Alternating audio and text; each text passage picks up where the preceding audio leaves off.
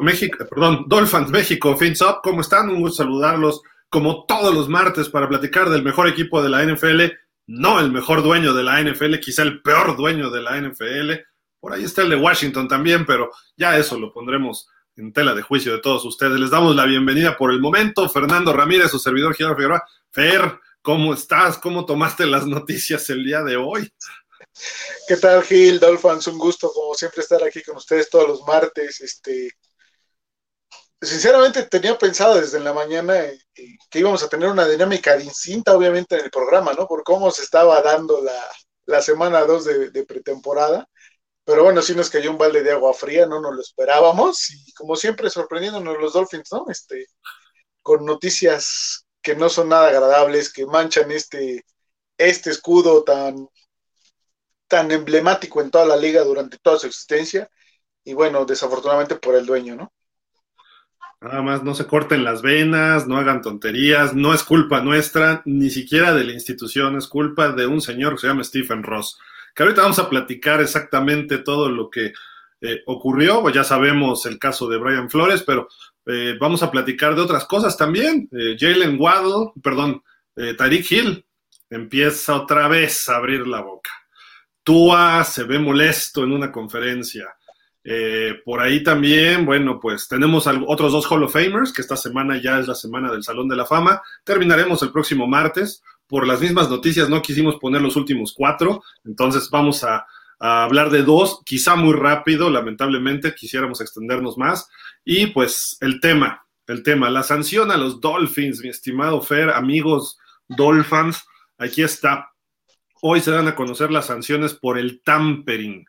Ahorita explicamos qué es el tampering eh, rápidamente antes de leerlas. El tampering es que no puedes negociar con un jugador que esté formando parte de otro, otro equipo bajo contrato. El caso de Tom Brady o el caso de un coach como Sean Payton. Eh, después de las investigaciones que duraron seis meses por parte de pues una ex fiscal de Estados Unidos llamada Mary Joe White, que la NFL la contrata para hacer estas investigaciones. Eh, duró seis meses y pues llegan a conclusiones eh, muy, muy claras, ¿no? Y aquí están las sanciones. Multa de millón y medio de dólares a Stephen Ross. Suspensión de hasta, el 17 de octubre también de Stephen Ross, fuera de toda actividad relacionada con los Dolphins y la NFL.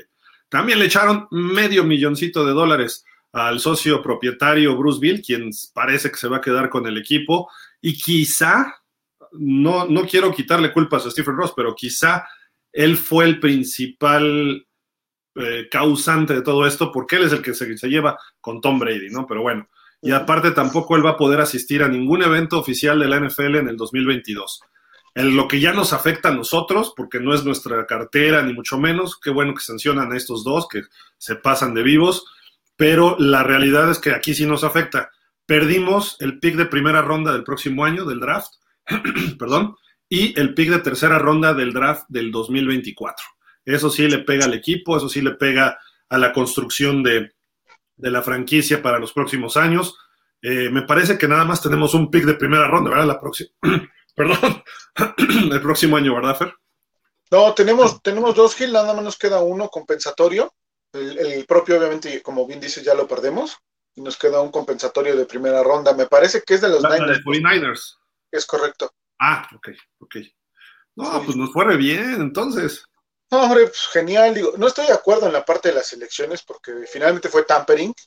Va directamente relacionado con la oficina y tenía que haber sido a lo mejor más lana, ¿no? Y no irte sobre las elecciones colegiales, pero bueno, donde te duele como equipo, pues ahí, obviamente, ¿no? Desafortunadamente, pues sí nos tumban una.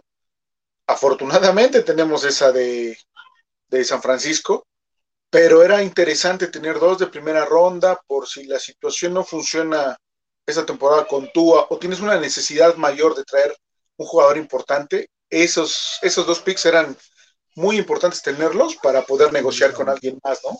Podías avanzar, ¿no? Sí. Exactamente, brincar y todo ese tipo de situaciones que están en el draft, no se va a poder. Creo que es donde más le afecta a, Miami en el aspecto campo, como bien dices, ¿no? Sí, eso sí nos, nos pega a todos, ¿no? Ahí están las sanciones. Y afortunadamente, como dices, tenemos otro pick de primera ronda. En la tercera ronda, bueno, van, vienen, esas se pueden acomodar más fácil, pero un primer pick sí es, es algo que afecta directo. Perdón. Lo curioso es que justo después de que se dan a conocer estas sanciones, viene una reacción de nuestro ex coach, Brian Flores, a través de un comunicado. Aquí está, si quieres leerlo, este, mi estimado Fer. Claro. lentes? Sí, sí, aquí los tengo, no te preocupes, ya este, me los estoy poniendo. Aparte, sí está un poquito grande la letra, entonces no creo tener problema. Dice buen Brian Flores, estoy agradecido que la investigadora de la NFL encontrara que mis acusaciones contra Stephen Ross fueran verdaderas, pero al mismo tiempo estoy decepcionado de enterarme que minimizó las ofertas de la, de la presión del señor Ross para entregar juegos siendo que escribí y envié una carta en aquel momento a los ejecutivos de los Dolphins documentando mis preocupaciones sobre el tema. Mientras la investigadora encontró que los Dolphins se habían involucrado en tampering impermisible de una magnitud y una severidad sin precedente, el señor Ross seguirá evadiendo cualquier consecuencia significativa. No hay nada más importante que la integridad de este deporte. Cuando la integridad es puesta en tela de juicio, los aficionados y el fútbol americano sufren. Es lo que dijo este, nuestro coach Brian Flores. Digo, se nota que está molesto eh, y probablemente estaríamos todos molestos si sabemos que es la verdad, ¿no? Eh, no estoy diciendo que sea o no sea, pero él lo ve así, él lo vivió, nadie más que él lo sabe. No pudo demostrarlo del tanking. Esa es la, realidad, ¿no? Si tú, ahora sí que en un juicio no es tanto quién tiene la justicia de su lado, sino quién demuestra qué. Y creo que en este juicio eso es lo que le pasó a Brian Flores, le falta ese cachito del tanking, ¿no? Le faltaron pruebas, creo yo, ¿no? Y, ser un poquito más contundente con esas pruebas le hubiese dado la razón por completo y creo que de haber sido así, no veríamos a Stephen Ross ya en Miami, ¿no? Creo que le hubieran quitado el equipo. Sí, probablemente, ¿eh? porque no es lo mismo que tú estés haciendo tampering, o sea, buscar mejorar tu equipo, a lo mejor rompes reglas, sí, pero pues te estás tratando de traer un mejor jugador, quizá robárselo a un competidor, sí, eso no es correcto, pero la realidad es que eso, a decir, vamos a perder deliberadamente, le estás pegando a la esencia del juego, ¿no? Que se busca ganar. Puedes terminar 0-17, pero porque tu equipo estuvo mal, porque se hubo lesiones, porque te faltó talento, eh, lo que sea. Pero ya que tú busques ser el primer pick global deliberadamente, eso sí. Y creo que la NFL fue bondadosa con el señor Ross, protegiendo la misma integridad del NFL, porque no puedes despedir a un dueño. O sea, bueno, sí lo puedes sacar si todos los demás dueños votan, y se pondría a la venta ese equipo como ocurrió con las Panteras de Carolina en su momento, por otra situación, ¿no? O como pretenden que ocurra con el equipo de Washington, con Daniel Snyder. Entonces, eh, creo que la NFL dijo, pues vamos a proteger a Ross, aunque no nos caiga bien y aunque haya cometido todo esto que lo acusa el señor Flores, ¿no? Y la libramos en ese sentido y no nos fue tan mal en la sanción. Obviamente no es lo mismo que las sanciones que le implantaron a Sean Payton, ¿no? En su momento por el eh, Bounty Gate, incluso a mismo los Pats por el Deflate Gate, porque les quitaron picks del, draft, pero también creo que fueron dos, igual en el camera, en el Spygate, ¿no? Entonces, a final de cuentas, no estamos tan mal y afortunadamente teníamos ese pick de los 49ers del año pasado, ¿no? En ese trade.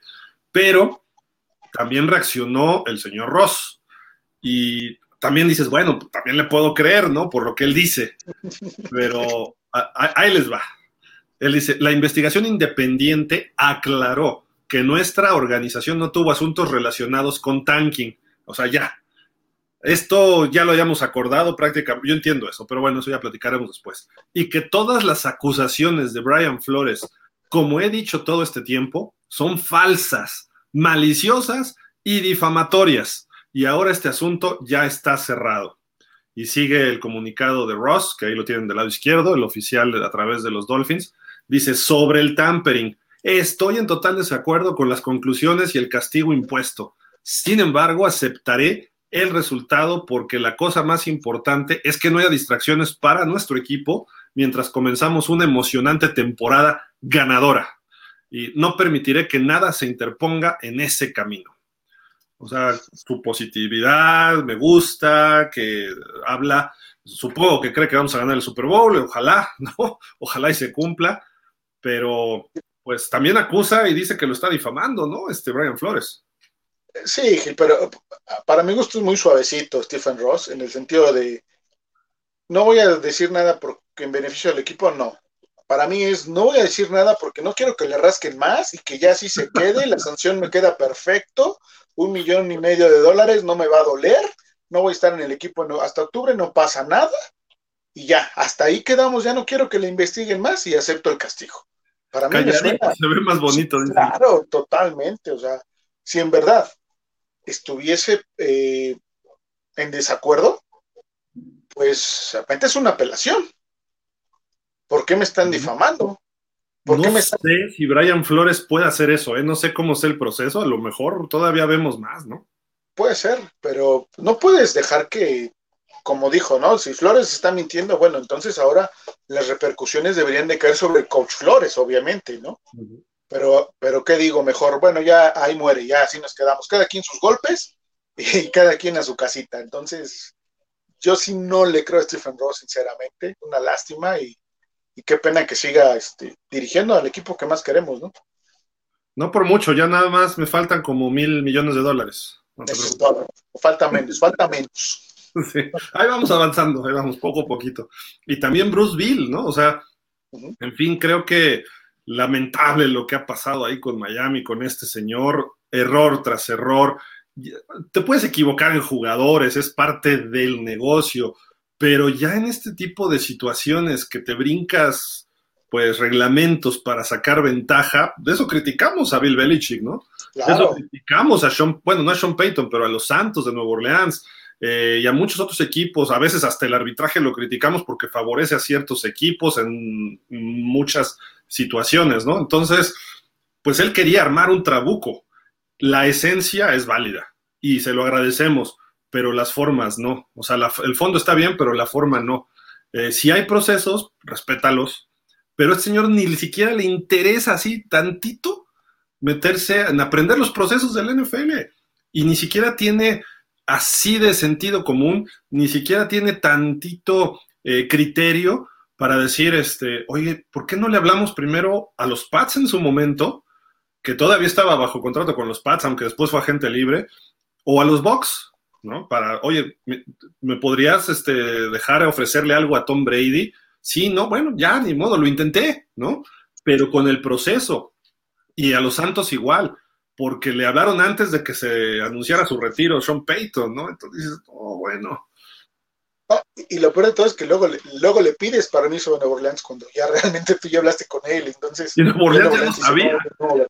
Sí, exacto, o sea, mal, mal, mal, mal, y manchan al equipo y la esencia del equipo, este, no, o sea, nefasto el asunto. Además, en Nueva Orleans hay una persona que conocemos bien en el área de gerencias, ahí de manejo de fútbol americano. Jeff Ireland, quien fue nuestro gerente general, que el mismo Ross lo dejó con cara de tonto enfrente de la situación de Sparano hace como 10, 11 años. Porque a él fue el que subió al avión para ir a hablar con Jim Harbaugh. Y a él fue el que lo sentó junto a él para decir de que, ay, me disculpo con Tony Sparano un día después. Entonces Jeff Arland dijo, de aquí soy ahora, ¿no? Venga, no te presto a Sean Payton y por qué le hablaste antes, ¿no? Y eso se filtra y no iba a haber forma de que se zafara el señor Ross de esta, eh, pero se zafó del tanking, ¿no? Sí, sin duda. Salió bien más grave.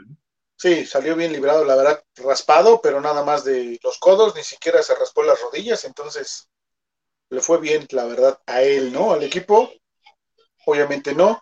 Ojalá que no merme el, ambiente, el buen ambiente que se vive en Miami en estos días dentro del campo, porque así ha sido, así se ha manifestado. Y pues ojalá que sigan con la inercia que, que llevan, ¿no?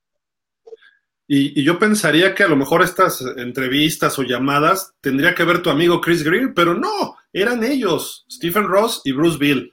En el 2019 buscaron a Brady cuando todavía estaba bajo contrato con los Pats. Y hasta el 2021, todavía por ahí de noviembre, diciembre, lo estuvieron buscando ahora con los Bucaneros. Luego se retira Brady, luego regresa y todo el relajo. La esencia principal de buscar a Brady era que fuera socio, que metiera billete pero con la posibilidad abierta de que si quería jugar, que jugara, ¿no? Eso es lo que se ha manejado en todas estas investigaciones.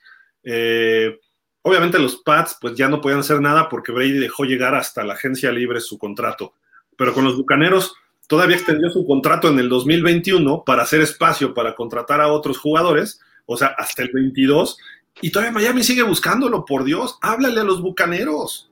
Oye, te mando a toda mi defensiva por Brady o te mando a Xavier Howard, no sé, lo que tú quis, lo que fuera necesario, o, a ver, me das chance de hablar con él y ya, o sea, de buscarlo para hacerle alguna propuesta, pero no, se fueron por la libre, se fueron así derechito y vámonos al atascado, ¿no? Como lo hizo con Sparano cuando Jim Harbaugh hace varios años y como pues hemos visto muchas, eh, como de Sean Watson el año pasado también, que se fue a lo bruto, perdón la palabra, lo bruto de este Stephen Ross. Obviamente al principio no sabíamos qué iba a pasar. Cuando él muestra interés por Deshaun Watson es donde brota todo. Pero durante el proceso te quedas callado. Y todavía en octubre estuvo ahí picándole. Hoy en día ya también resolvió Deshaun Watson su asunto muy favorablemente. Eh, le queda una negociar con una, una, persona nada más. De 66, creo que le fue muy bien a Deshaun Watson pero eso no lo íbamos a saber en octubre. Y estaba necio que quería de Sean Watson en ese momento.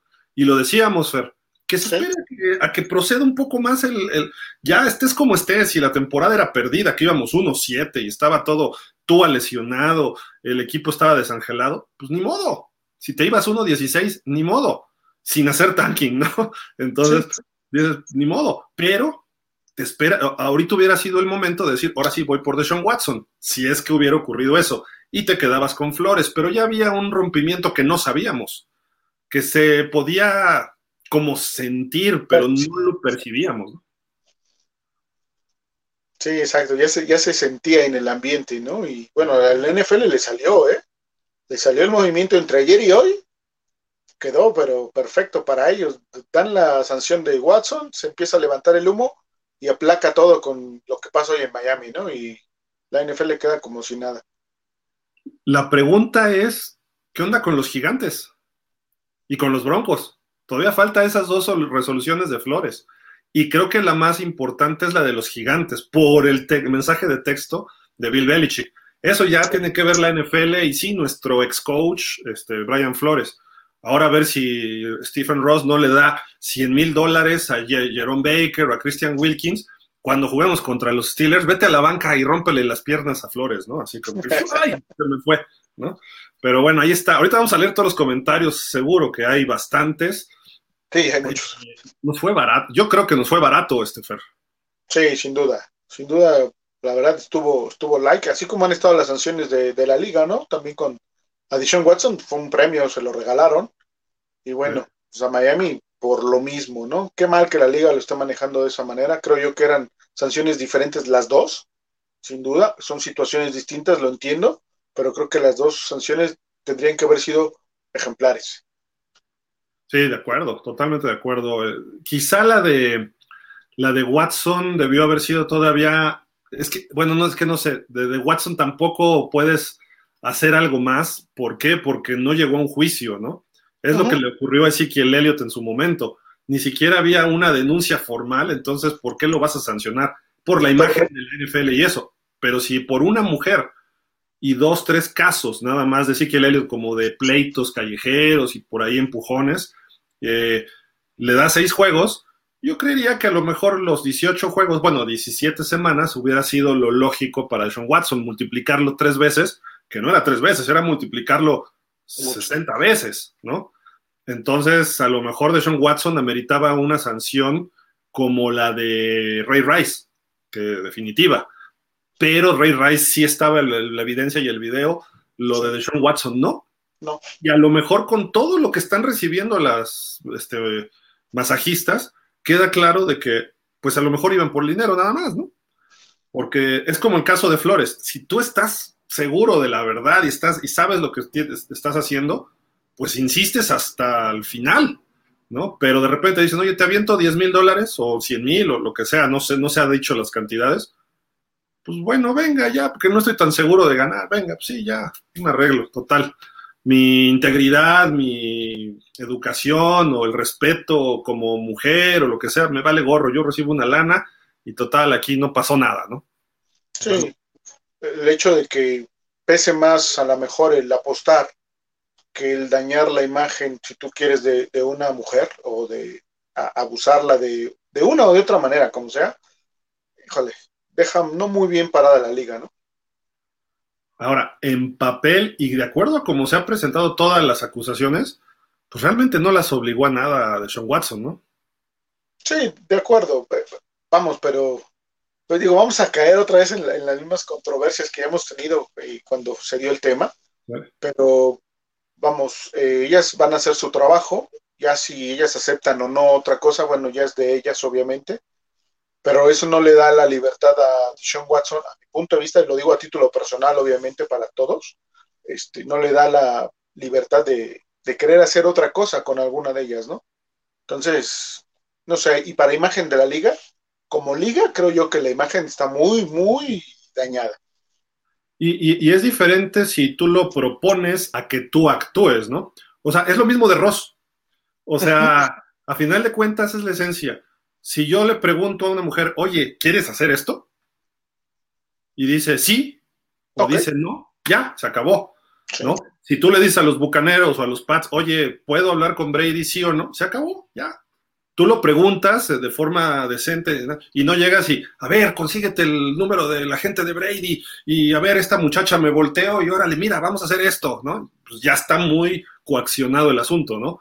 Es lo mismo de Sean Watson y Stephen Ross. Quienes critican a Sean Watson es lo mismo Ross, solo que en negocios, ¿no? Que no es tan grave como de Sean Watson porque en realidad también las muchachas pudieron haber dicho que no.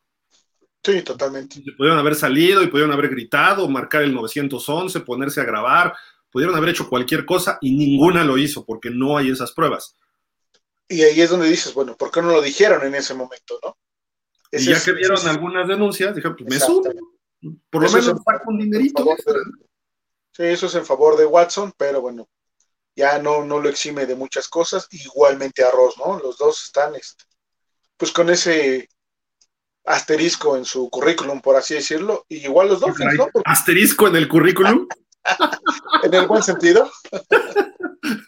no, lo, no lo quise decir de otra manera. Bueno, es que eso en realidad, pues existen todos los currículums del mundo, ¿no? pues sí, realmente sí. ¿Por qué no decirlo?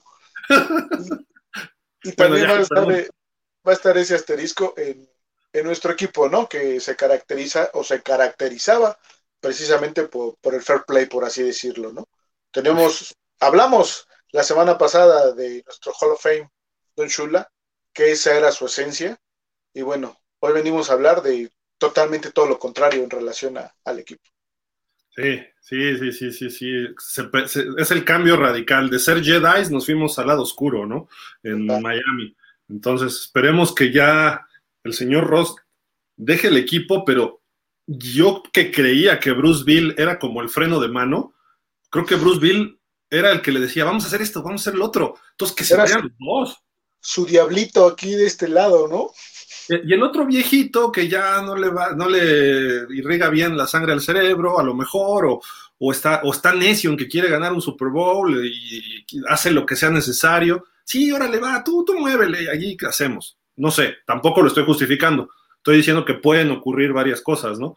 Pero que se vayan los dos y que venga un dueño nuevo y un dueño que sea presente, un dueño que esté en el estadio, que, que, que viva en Miami, que, tenga sus negocios en Miami de preferencia y que esté en, las oficinas de los Dolphins, pues los cinco días hábiles de la semana y el domingo está en el juego. Que desde ahí atienda a sus constructoras, que desde ahí atienda a sus medios de comunicación, que atienda a sus Starbucks o que atienda a su Walmart como el de Denver, este, no sé, pero alguien que esté presente y que el gerente, que si está Marino ahí de asesor, que si está Garfinkel de presidente y que está el coach, que de repente baje en su carrito de golf, el viejito o joven, un dueño joven, y que se ponga a ver el entrenamiento. A lo mejor no entiende nada, o a lo mejor entiende todo, no lo sabemos, ¿no? Probablemente sí entienda, ¿no? Pero que se pare ahí y que de repente se levante, a ver muchachos, ¿cómo están? ¿No? A ver tú, este número, tú, este, ¿cómo te llamas, Liam? A ver, Liam, ven, ¿qué ole? oye, a ver, platícame, ¿cómo te fue en Notre Dame? Y bla, bla, bla. Ah, sí, oye, no, yo soy de Michigan, ¿eh? No, o sea, alguien así. Sí, y, y ¿sabes qué, Gil? Que también lo que pasó ahorita es un atenuante o algo que vamos a poner el ejemplo de, la noticia que se dio hoy con, los Broncos, ¿no? Que Lewis Hamilton se vuelve socio del equipo, ¿no? Una persona como Hamilton probablemente va a decir, sabes qué, yo no quiero invertir en Miami, por ponerte un ejemplo, ¿no? ¿Por qué? Por su ideología, por todo lo que él maneja en la Fórmula 1. Entonces va a decir, no, yo con un equipo donde un dueño ha manejado este, turbulentamente las cosas, yo no quiero estar, ¿no? Y ahí pierdes la posibilidad a lo mejor de un socio interesante, un socio inteligente y un socio muy capaz y con lana para, para invertir en el equipo, ¿no? Y eso puede pasar en Miami, en, en los futuros años precisamente por este tipo de situaciones. De acuerdo. Sí, sí, o sea, deja de ser un... Eh, atractivo. exacto, atractivo, esa es la palabra, correcto. Y el año pasado, ¿qué decían los jugadores? Yo quiero jugar para Brian Flores en Miami.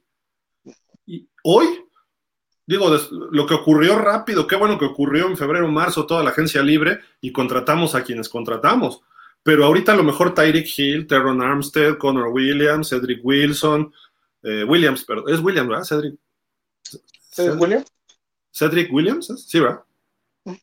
Sí.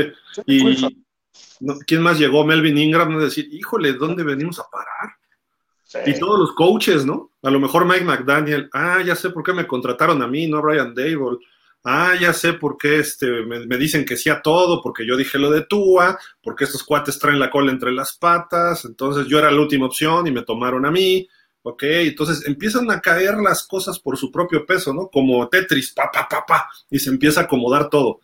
Entonces, a mí me preocupan muchas cosas para la temporada. Sí, lo, dijimos. bueno que fue ahorita y no fue a finales de agosto iniciando la temporada, porque los jugadores, y el año pasado fue Watson el que distrajo, todo, bueno, Ross con lo de Watson. Sí. Este año empezó hacer las sanciones a Ross, ¿no? Todo lo que distrae. Ahí empezó la bolita de nieve y lo dijimos, esa bolita de nieve se va haciendo más grande y se va haciendo más grande y ahorita ya se extrayó esa bolita de nieve. Sí. Ya, ya se llevó todo el pueblo. sí. Bueno, no todo el pueblo, la residencia de Ross, ¿no? El pueblo creo que sigue fuerte, que el pueblo pudiera, pudiéramos decir que son los jugadores, coaches y hasta los fans, pero como se arrasó esto y todavía sigue empinado, puede afectar. Y si afecta al campo de juego o si empiezan a salir las cosas mal, la crítica sobre Tua, que ahorita vamos a hablar un poquito de eso, la crítica Tua, si las cosas no empiezan rápido a funcionar o si no le salen las cosas a McDaniel de primera instancia, aguas, ¿no? Porque se entonces como que quitar los frenos y se vuelve a ir la avalancha, ¿eh? Y a lo mejor es debut y despedida tipo Cam Cameron para Mike McDaniel y pudiera ser que ahora sí Sean Payton. Y, Tom Brady ya libres los dos. Y que si llegase a pasar Gil y llegara... Sería el con la burla. Sí, exacto. Y va a ser, van a llegar con ese antecedente de, ah, a ver, ustedes eran parte de ese... ¿Tú crees que Brady le entre? Espero que no. No, no, no piensa como Brady, no pienses como Dolphin. Tú, tú eres Brady y dices, ¿sabes qué? Yo ya no le entro ahí. Eh, desinflaba balones, entonces, ¿quién sabe? Pero eso fue hace 80 mil años. Ahorita ya él se está, se está promoviendo su carrera post, post este, jugador, ¿no? O sea, su carrera ya no como jugador y este su contrato, probablemente ya no juegue, pero va a decir, yo ya no le entro a, estos rollos, ¿no? Porque ya vi cómo es, eh, pues, este señor Ross, cómo es Bruce Bill, mi amigo, eh, los Dolphins, a ver cómo les va en la temporada, ¿no? Sí, puede ser que sí. Ojalá que no. Yo, yo creo que él ya va a decir, ya no. Y Peyton va a decir, pues puede ser, pero pues si vende el equipo, ¿no? A lo mejor. Como alguna vez dijo Bill Cower y John Gruden, Dijeron, yo nunca voy a coachar un equipo donde tengas un coach, o sea, nunca voy a ir a una entrevista donde hay un coach contratado. Y dijo, y, y, quien haya hecho esto, yo nunca voy a coachar para ese equipo. Lo dijo Cower, cuando todavía podía regresar, cuando estaba ya de comentarista en CBS. o sea, le está diciendo, no voy a coachar para ti hasta Stephen Ross. Y John Gruden dijo lo mismo, Jeff Fisher fue, hizo la entrevista y terminó firmando para los Rams. Entonces, por ahí se ve, ¿no? Y esto, todo eso todo es culpa de Ross. Sí, ahí le das la razón a los coaches, ¿no? Ahora entiendes muchas, muchas de las cosas de por qué no llegaron X o Y coaches. Jim Harbaugh este año yo creo que vio todo, esto, todo el rollo y dijo, bye. ¿no? este, Brian Dable dijo, mira, ¿para qué voy a mi otra entrevista? Mejor ya tengo amarrado ahí a mi gerente que viene de Buffalo, los gigantes Nueva York, un mercado más grande, un equipo en reconstrucción que yo lo voy a hacer a mi gusto, va para allá, ¿no? Pero bueno, ya llegó el buen Javi Roldán. Javier, ¿cómo estás? Buenas noches.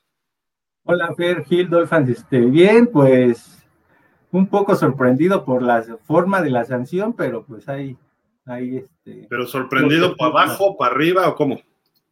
Ah, después de la sanción que aplicó ayer la NFL a Deshaun Watson, eh, se me hace muy poco para Miami, pero pues ojalá y con esto ya, ya entienda que se debe de ir de Miami este, Stephen Ross, entonces pues ya, ya a partir de aquí, de esta temporada, ojalá y todo lo que venga para Miami sea bueno. Mira, sí, también hay, hay una, pues cómo decirlo, una ley en el deporte en general y en el fútbol americano lo vemos. Ganar hace olvidar todo. Si Miami empieza a ganar, empieza a ganar, en octubre estamos 4-1, 4-2, de repente que sancionaron a Ross, ah, que no tenemos pique el año que entra, ah, no importa, estamos 4-2 y vamos a pensar en playoff, se olvidó. Por eso creo que fue buen momento la sanción también, ¿no? O sea, ahorita, antes de la pretemporada y una semana antes de que jugara Miami, perfecto. El tipo no lo vamos a volver a ver hasta octubre, el otro hasta el año que entra.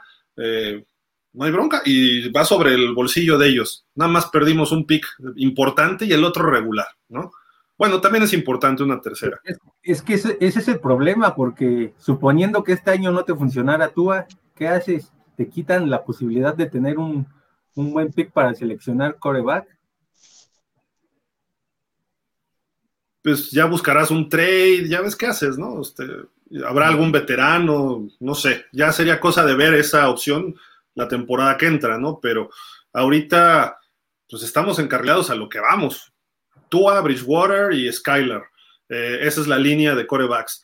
Mike McDaniel parece que viene en serio, eh, tan, tan en serio que, bueno, la, semana pasada llega a su conferencia de prensa y le dice a Omar Kelly, a ver, Omar, vamos a echarnos un selfie, ¿no? Con toda la prensa.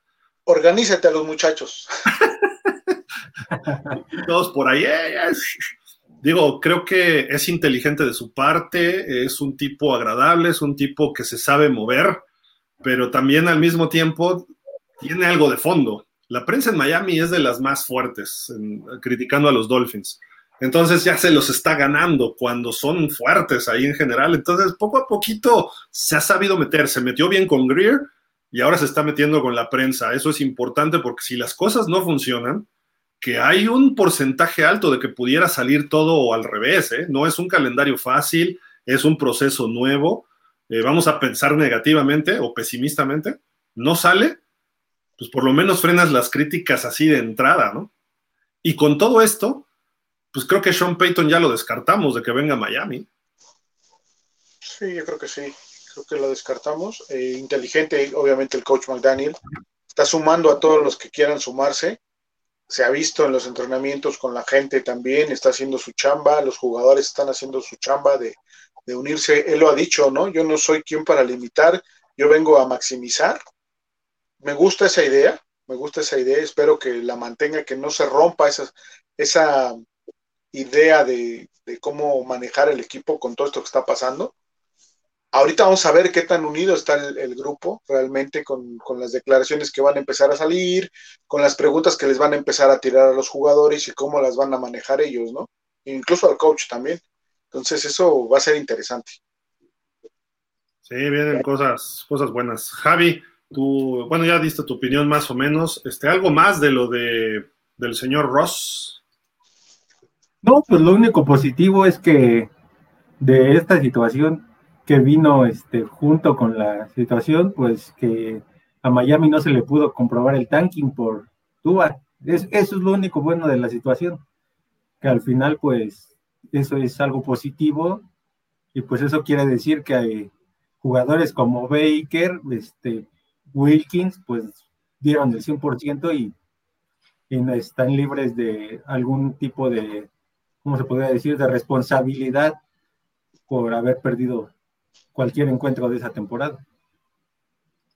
Sí, de acuerdo, porque si, de hacer así, se echó un millón cien mil dólares más el señor este, Flores, ¿no? A la bolsa, supuestamente, pero empezó tanking for Tua, e, eso estoy de acuerdo, y terminó tanking for Burrow, y eso siguió hasta el draft, y luego las diferencias entre Greer y Flores por Herbert y Tua, y estamos con Tua hasta morir, ¿no? Gracias a todo esto que pasó, y Tua ha superado la lesión, superó a Burrow, superó a Herbert, superó a Watson, y hasta de alguna forma Brady, ¿no? Lo ha superado todo con, con todo esto, todo se le da a Tua. Ahora nada más él tiene que cumplir y dejar de fallar en momentos importantes como lo ha hecho hasta ahorita. Es el momento de Tua, se ha visto bien en el training camp.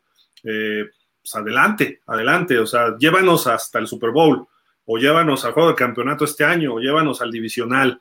Esos tres puntos, esos tres instancias, sería, lo, sería una ganancia de lo que se espera de Tua. Divisional, conferencia o Super Bowl, todo eso es ganancia. Playoff es aceptable. Ya de ahí para arriba, venga, ¿no? Excelente. Creo que Miami lo puede hacer y debe hacerlo, está obligado, no solo tú, sino varios, ¿no? Entonces, vamos a ver. Y por ahí ayer salió, ¿no? Que Teven Jackson, no, Teven, ¿cómo se puede Un tackle de Chicago, eh, los Osos de Chicago lo pusieron eh, disponible para trade. Fue una segunda ronda del año pasado. Y dices, oye, ¿por qué no mandas Austin Jackson a Chicago y te traes a este cuate que ha jugado más y que se ve mejor y nos ayuda en la línea, ¿no? Y también está joven por lo menos, por lo menos creo que no se cae con el primer empujoncito que le dan, ¿no? Sí. Eh, Phillips le sopló y se cayó Austin Jackson, entonces creo que cualquiera estaría mejor. Incluso las expectativas este año de NFL, de cadenas como NFL Network, eh, que apenas este, el fin de semana, bueno, apenas lo vi yo el fin de semana, que ya sacó los highlights de los 32 equipos de la temporada pasada, cuando saca el de Miami dice, este año la expectativa es que una mente brillante como Mike McDaniel y su equipo de trabajo logre sacar este adelante a este equipo, que logre consolidarlos y que tú dé ese siguiente paso. Entonces, ojalá y se dé. Sí, creo, que se puede dar, pero yo tengo ya no tanto tantas dudas en Tua porque la lógica es que él va a mejorar. Tengo mis dudas en McDaniel que pueda resolver los partidos importantes más allá de irse por el librito de los analytics. No tienes experiencia ni siquiera como coordinador ofensivo, aunque era nominalmente eso el año pasado. Las jugadas las mandaba Kyle Shanahan, él sí ha preparado los planes de juego, etcétera, y siempre ha estado atrás de gente que sabe hacer lo que sabe hacer, pero yo hasta no ver, no creer. Y McDaniel me preocupa, así como el año pasado yo hablaba de Brian Flores que se quedaba. Eh, y eh, el señor McDaniel de repente. Uh, uh, eh, y como que no hay liga dos ideas, ¿no? O sea, de repente. ¿Crees que nos puede pasar lo de los cargadores del año pasado? ¿Crees que puede ser una situación así? Puede ser. Que no pierdas por tus jugadores, sino que pierdas por el coach, por coacheo Ahora, tampoco sería algo malo, es parte de la experiencia que debe tener él, ¿no? Y, hasta los grandes coaches han sufrido sus primeros años, ¿no? Eh, el caso de Shula es distinto, ¿no? Pero todos pasan aprietos en lo que se entienden, en lo que el mensaje llega y todo, ¿no? Pero tengo mis dudas todavía de McDaniel, espero que él me empiece a ganar durante la semana y, lo digo como creo que muchos fans. Eh, yo, sí, yo sí era eh, en parte me gustaba mucho algunas cosas de Flores, otras no, pero en sus tres años vi una maduración de Flores. Eh, creo que fue aplicándose y tomó el equipo por las riendas. No le ganamos a nadie en la racha importante, o sea, los Jets, Carolina, Gigantes, son de los peores equipos de este año. Houston es otro. Eh, perdimos Nuevo Orleans con 15 en el COVID sí le ganamos a los Pats, los Pats ya habían calificado, ¿no? Y ese juego como que se cuidaron para los playoffs. Entonces, Baltimore, Baltimore creo que fue el, juego más importante y ya al final vimos que Baltimore tampoco era el Baltimore que hace dos años o, o lo que se espera de este año, ¿no? Y perdimos con y el juego importante. Entonces creo que eso es lo que eh, por lo menos cumplió Flores en ese aspecto y quedó con marca positiva. Pero siendo realistas, perdimos con Jacksonville, con Atlanta y perdimos con los Raiders, ese nos no nos ayudaron los árbitros, pero bueno, en fin, ¿a, qué voy con esto? Pues que McDaniel tiene que superar lo que hizo el señor Flores, de entrada, así, ¡pum!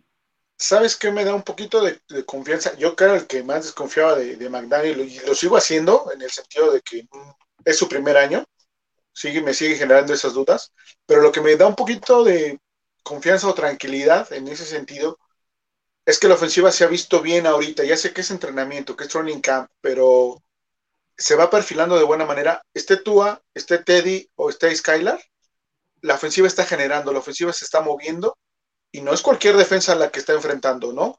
La defensa también ha jugado bien, ha tenido sus muy buenos aciertos y están subiendo el nivel. Y creo que eso me da un poquito de, tranquilidad en ese sentido de que a lo mejor decíamos, ¿no? Eh, probablemente los primeros juegos le cuesten más trabajo al equipo. Creo que están entendiendo bien la, bien la ofensiva eh, en general y eso puede ayudar a que no, no pasemos ese, ese trago amargo al inicio, ¿no? Ya cuando sean los juegos este, más difíciles o los de decisiones de último minuto es donde veremos la poca experiencia y la capacidad del coach, ¿no? De acuerdo. Pues vamos a platicar de otros temas rapidísimo para ya irnos con todos los comentarios, que ya veo que hay bastantitos. Eh, por acá tenemos, déjenme ver en qué íbamos. Ah, esto me lo mandaron por redes, a lo mejor ustedes lo han visto en las calles, creo que es en la Ciudad de México, eh, este bochito. Se ve hermoso, hermoso. Le tomaron una foto ahí en una gasolinería y creo que pues se ve como en una casa, no sé si sea vecino. No queremos quitarle el crédito a nadie, pero a mí me lo pasaron por WhatsApp, no sé de quién es, pero creo que estaba en redes y me dijeron, mira Gil, ve lo que está esto y se ve, se ve padrísimo, ¿no? Sí, aparte es el, logo original, ¿no? Este, Bueno, el, retro y, el coche también, digo, es por ahí de los 70 también ese, ese bochito, ¿no? Está muy, está, muy bien cuidado, muy bien decorado, por llamarlo de alguna manera. Se ve bien. Sí, el, tablero era de los bochitos esos setenteros, ¿verdad? Sí, exacto. Pues ahí está nada más. Igual ustedes si tienen imágenes extrañas o algo así de los Dolphins, mándenoslas y nosotros aquí las compartimos para que todos podamos este, comentar, ¿no? Durante el programa o los programas que ya vamos a hacer próximamente, porque se pone, se pone bueno. Hoy estuvo en el training camp una leyenda de los Dolphins, el señor Larry Sonka, y tuiteó estas fotos, una ahí pues recargándose en el chaparro, ¿no? En Mike McDaniel.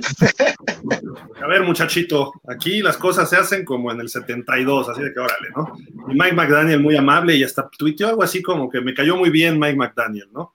Y, y puso esa imagen de la derecha, Fer, Javi, que me gusta, ¿no? Ya el logo más formal, y con todo lo de, detrás de la temporada 72 en blanco y negro. Sí, está genial, creo que lo deben de manejar así, este, el equipo ya para los festejos, ¿no? Completito el, logo con, con esas fotos. Creo que es el complemento perfecto, creo yo. Sí. Javi, Javi. No, La verdad que sí es, bueno, ya el fin de semana ya, ya se había dado a conocer el logo, pero la verdad, pues el que esté con Larry Zonka, pues es este, debe servirle de motivación a McDaniel para intentar hacer bien su trabajo. Sí, uno de los follow que tenemos ahí de los, uno de los 10, que ya platicamos de él. Ahorita vamos a platicar de otros dos en un ratitito. Eh, ¿Qué creen? Pues tú a Tongoaloa muy calladito, pero muy calladito, resulta, Mucho. resulta que ya se puso la soga al cuello él solo. No declaró ninguna tontería, no, no, no. No hizo ningún problema de que se metió con las autoridades, no, no, no, no, no. Peor. No tiró intercepciones. No tiró intercepciones. No hizo un No se le zafó el balón en la lluvia. No, no, no. Resulta que se casó que se casó. Aquí está su esposa, una eh, persona que él conocía desde la Universidad de Alabama, eh, Ana eh, Gore, y se casó el 18 de julio. Eso según algunos reportes. no hubo nada en Instagram, no hubo nada en redes, lo hizo muy silencioso. y pues se pusieron a investigar por ahí. Outkick, que es una parte como de Fox Sports, de lo que era Fox Sports en Estados Unidos, publica que hizo una investigación en la base de datos de las cortes del condado de Broward y pues resulta que un tal Tuaniga Donny Tagovailoa se casó con Ana Concetta Gore, quien es una originaria de North Carolina, y el 18 de julio se casaron, 10 días antes de iniciar el training camp, y parece que sí se conocían en la universidad, y bueno, de ahí surge este eh, cariño, pero pues nadie lo sabíamos, o sea, esto surgió hace ratito antes del programa, entonces tú allá se puso la soga al cuello y ya, ya no es hombre libre, ya ahora sí tiene que ser responsable y entonces tiene que ser el mejor coreback que tengan los delfines, ¿no? Sí, sí, sí. Y sí, la verdad, muy. Si no le pegan en casa. O sea, lo tenía muy guardadito, ¿no? Este. Creo que esa parte le está manejando muy bien, ¿eh? O sea, su vida personal muy aparte. Su esposa tampoco se, engancha o no se mete en situaciones de, de, fans con el equipo y todo eso. Y creo que eso es, es genial y ojalá se mantengan así. Y él lo está manejando bien. Sí, de acuerdo. Así de que, pues, está de luna de miel. Bueno, yo creo que regresó para el training camp, ¿no? Y, pues, precisamente tú a la semana pasada le dicen, oye, ¿tú qué opinas de la gente que te critica? Otra vez. Y en la conferencia de prensa ya se puso medio enojado. Y aquí está lo que dice, ¿no? Sobre los analistas y la prensa. Dice, no conozco a ninguno de ellos o a nadie de ellos. Atraen gente con sus anzuelos o sus ganchos estos a través de, de tweets y cosas así de redes sociales o lo que sea que hacen para mí, si no te puedo escuchar, no eres importante para mí. Gracias, tú sabemos que te valemos gorro acá en México, ¿no? si estás en mi círculo y puedo escucharte, obviamente tienes que ser extremadamente importante para mí. Eso es lo que dijo. Y sí lo dijo en un tono medio enojado, ¿eh? Se veía así como que ya más, más firme, ¿no? Sí, yo lo interpreto, le doy el, el siguiente contexto de que, bueno, creo que le hace caso a su gente cercana, entiendo yo, su familia, y esas son las opiniones que creo yo le, le pueden mover, ¿no? De ahí en fuera creo que lo demás lo puede leer, lo puede ver y lo desechará o se lo quedará y, hasta ahí creo yo, así lo, así lo percibo yo. Sí, sí, creo que por ahí también va, ¿no? Y me, parece algo razonable, ¿no, Javi? Cómo respondió ya. Finalmente se ve que está vivo, ¿no? Sí y no. Sí, porque te demuestra que puede tener ya el carácter necesario para tratar de afrontar las cosas esta temporada, pero no porque entonces cuando si, o lo dije al inicio, si empieza con una mala racha de dos, tres intercepciones, a lo mejor contra Patriotas o contra Bills, este, entonces ahí es cuando él solito se va a tener que comer este, este tipo de declaraciones. Entonces, ojalá y empiece este, embalado para que demuestre que estas palabras son, este, son importantes y que va a tener ese, ese carácter para afrontar esta temporada. A, mí me gustó más su respuesta y creo que se quedó corto. Yo prefiero un coreback que sea engreído, soberbio, este, sobrado de, perdón, de confianza en sí mismo, porque los otros 52 jugadores lo van a seguir a él en el campo, incluso los defensivos. A veces un coreback llega y le dice a la defensiva, ya necesitamos el balón rápido, párenlos, quiero el balón y denmelo en la yarda 20. Y los defensivos, sí, sí, córale, y van y lo hacen por el coreback que ellos creen en él, que saben que lo puede hacer. A lo mejor falla, pero saben que ese coreback les va a sacar el partido. Así le hacía Marino, así le hacía Elway, así le hace Rodgers, Brady, eh, Manning, Mahomes, etcétera. Eso es lo que yo quiero ver de tú, a ese, a lo mejor se equivoca, pero esa confianza de va, ¿no? Y lo hemos dicho desde el año pasado, tiene que tomar al equipo así y decir, este es mi equipo. Y en las conferencias de prensa, decir, no, no tomarse selfies como McDaniel, decirles, ustedes se callan porque aquí yo soy el coreback y ustedes están ahí, son reporteros, son coaches de sillón o son este, reporteros que en su vida han jugado, cuando mucho llegaron a high school, no sé, incluso hasta enfrentarte a veces. Y creo que su respuesta va por ahí, pero todavía le falta que, los jugadores digan, ¿qué hubo le contúa? Este es otro. Y no físicamente, no lanzando pases de 65 yardas, sino que digan, este cuate ya trae otra mentalidad, ya trae otro chip. Eso es, hacia allá vamos y ojalá y tú a eso lo demuestre durante este training camp y en la temporada con mucha mayor razón, ¿no? Porque va a haber críticas en cuanto iba a fallar. A lo mejor perdemos un partido porque le interceptaron el pase en la zona de anotación al final. Está bien, se perdió ni modo, pero un juego cerrado. Pero dices, eh, cuando venga la crítica, a ver, pues yo por lo menos puse ese pase, ¿no? O sea, antes no llegábamos a eso, perdíamos 35-0 o perdíamos 26-11 o no sé cuánto perdimos con los Bills. Ahorita perdimos al final por un detalle nada más, ¿no? Eso es lo que esperamos de Tuay, así de que cállense, vamos en el buen proceso, que él se sume como McDaniel. McDaniel lo hace por el lado amable, no tiene que pelearse el coach, eso estoy de acuerdo, pero él sí puede de repente enfrentar, como lo hacía a veces Marino, como lo hacía, lo hace Rodgers, que a veces llega demasiado sobrado. Eh, Brady pone a la gente en su lugar de otras formas. Eh, Peyton Manning era muy hábil para quitarse la presión de los medios. Drew Brees también era muy, pero de repente Drew Brees decía, a ver, detente, eso no es así. Entonces, eso es lo que quieres de un coreback. No necesariamente tiene que ser el que te lance 100 yardas en el aire, no, ni siquiera el que complete el 70% de los pases. El tipo que todos se partan el alma, el alma, por él. Y Tua lo está logrando, lento, pero lo está logrando y McDaniel tiene que darle más fuerza y creo que están cambiando su personalidad un poco. No la van a cambiar al 100%, pero le están moldeando ya una figura más de coreback de NFL. Y, creo que ahí influye mucho eh, el coach Bebel, ¿no? Parte de, eh, de esa idea de cómo manejarse debe de venir de ahí. No estoy completamente seguro, pero el coach tiene mucho ese estilo de querer un coreback que tenga presencia. Y creo que lo, está empezando a conseguir y eso es bueno para Miami. De acuerdo. Ya, si funciona o no funciona, ya es otra cosa, pero el chiste es que él se, lance con todo, ¿no? Así como Jerome Baker, tiene que dar un brinco en liderazgo. Quizá Wilkins va por buen camino, pero él es más relajiento, por eso digo Baker. Baker debe decir, ah, este es mi equipo, órale. Tyndall, te equivocaste, haz esto. Este, Ingram, aunque estés ruco, tú hazme caso, ¿no? Y a Phillips que le jale los, shoulders, a ver, órale, muévanse, etcétera. Eso, necesitamos esos líderes que no hemos tenido. Y creo que no hemos tenido desde Jason Taylor, ¿eh? Y Jason Taylor tampoco era así. Ni Cameron Wake era así, que yo recuerde, ¿no? A lo mejor él un poquito más, ¿no? Pero sí, han sido de perfiles bajos nuestros, nuestros líderes internos, ¿no? Y como dices, Wilkins es más por la, la camaradería que, que logra ese liderazgo, ¿no? Pero sí, este, necesitamos más de Baker, obviamente, este, incluso Howard, ¿no? Howard es a lo mejor ahorita el que más podría este, hablar o ser de los que están más, más en ese sentido, en ese ser el líder fuerte, pero realmente tampoco es muy, muy de expresar, ¿no?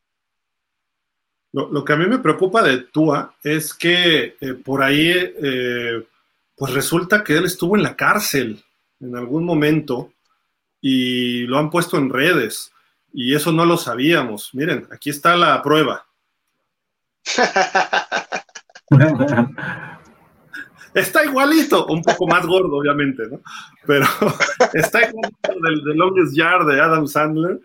Y además, pues, este, con, el matrimonio ya nos quitamos lo que se pudiera haber sospechado de este cuate, ¿no?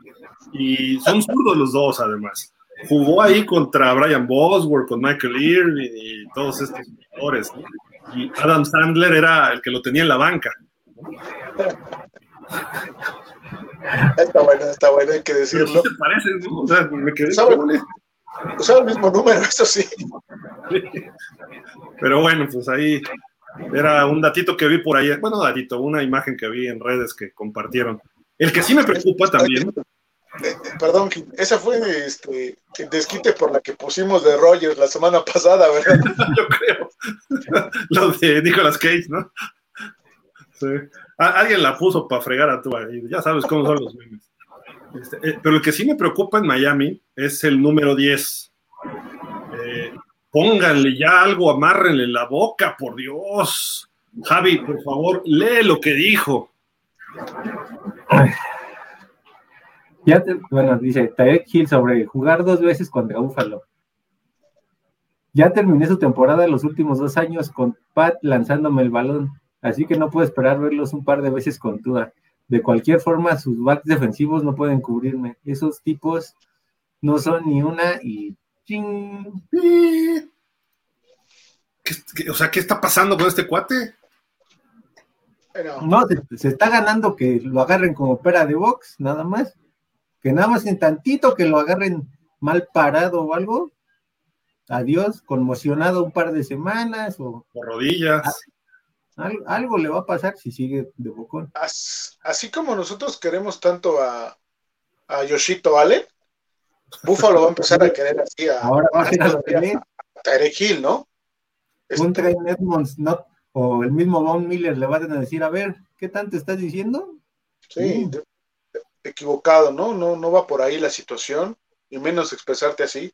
Ya logró eh, encrespar a, a Kansas City ahora lo va a hacer con Búfalo. No es así, señor Gil, por ahí no va. Y le digo a Gil, a, Tairek, por eso dije, le digo a Gil, a Tairek, ¿eh? que este, no, no son las formas, ¿no? Creo que siempre hemos dicho que hay que demostrarlo en el campo, ahí es donde lo tiene que hacer, y no hablando, y mucho menos antes de iniciar una temporada, porque no sabemos qué puede pasar en la temporada. Ni siquiera en la pretemporada, no sabemos, luego hay lesiones. Ah, van tres o cuatro jugadores que ya están fuera toda la temporada ¿eh? en training camp.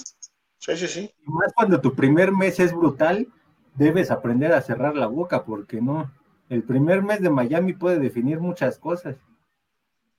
Entonces, ojalá y ya lo, ya le, este, le pongan un cierre en la boca, un candado, una cinta adhesiva, algo, porque no, está muy peligroso. Ahora, está bien que él lo diga, y yo creo que hay dos o tres jugadores de Miami que están contentos que lo haga. Jalen Waddle, Mike Gesicki, quizá Cedric Wilson, porque los Bills y los rivales van a estar sobre él, entonces van a poder lucir ellos, ¿no? A lo mejor Waddle va a ser el receptor que va a tener mayor actividad, ¿no? En ese sentido, y no va a tener que enfrentar doble cobertura o más, como era el año pasado, porque todo el mundo va a estar preocupado por el bocón de Tyreek Hill, y entonces eso va a abrir la ofensiva, ¿no? Que esa es quizás parte de la idea que él puede tener, ¿no? Sí, puede ser, pero ¿qué pasa si en la semana 3 nos quedamos sin Tyreek Hill? ¿Por qué? Porque vamos con Búfalo. O sea, un golpe en el aire que te doble la rodilla o, simplemente la tibia al peroné y por una mala caída y adiós. No te vayas tan lejos, eh, Javi. Una conmoción simplemente. Te va, te va a quitar al jugador por X número de semanas y lejos de ayudar al equipo, ahí lo va a perjudicar, ¿no? Y va a perjudicar a sus compañeros, que son los que ahorita lo están apoyando y, lo están siguiendo. ¿Por qué? Porque está tomando el liderazgo, está tomando al, equipo como suyo, por así decirlo, cosa que no le pasaba en Kansas City. Y creo que ahí es donde está perdiendo la proporción eh, Tarek Hill, ¿no? Se está yendo de más, porque eso no lo podía hacer este, en, Kansas City. Y acá McDaniel lo está dejando hacer todo. Entonces, es momento. Sí, es momento de que el coach McDaniel le diga, a ver, este, tranquilo, hasta aquí, ya no hablemos más de los demás equipos. ¿Quieres arengar? ¿Quieres aquí en, la práctica este, meter la intensidad y con tus compañeros y con la gente y todo eso? Ok, no hay problema, pero interno, déjalo, déjalo aquí adentro, no, no lo hagas con los demás. Es bien corto ahí en el vestidor, dices algo, eso sí, está bien, ¿no? Pero... y lo puedes decir, digo, creo que todos, a todos nos ha pasado los que hemos jugado, puedes hablar del otro equipo, pero lo, haces aquí en corto, ¿no? Y sí puedes decir que son basuras si tú quieres, pero es entre nosotros, ¿no? Y, lo demuestras ya en el campo, pero no vas y, se los dices abiertamente a los demás equipos, tienes que ser... Y delante de toda la liga.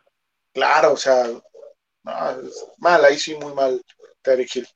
Lo que pasa es que, pues como es el receptor mejor pagado de la liga, se cree encima de todo deja eso, le está poniendo una presión enorme a Tua con estas declaraciones, porque si a un equipo no le ha ganado Tua, es a los Bills. Entonces, Digo, y entiendo su, intención, ¿no? Sí, ¿por dónde va? ¿Qué es lo que quiere con eso? Sí, o sea, el mundo no está de, hecho de intenciones, ni buenas ni malas, tienes que hacer las cosas como deben ser, ¿no? Y no me, y no me refiero que es un sistema para hacerlo, sino respetar ciertas cosas y ejecutarlas, ¿no? Ya después, cuando seas campeón, hablas. O cuando le ganaste los dos partidos a los Bills, dices, ¿qué no que eran muy buenos? Y ya, ahí sí.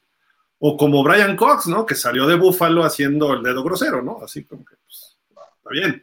y no ganamos, perdimos cuando hizo eso, ¿no? Entonces, mejor calladito, en Búfalo son bravos, ¿no? O sea, no, no es como Arizona o no es como Houston, no, no, Búfalo es de miedo.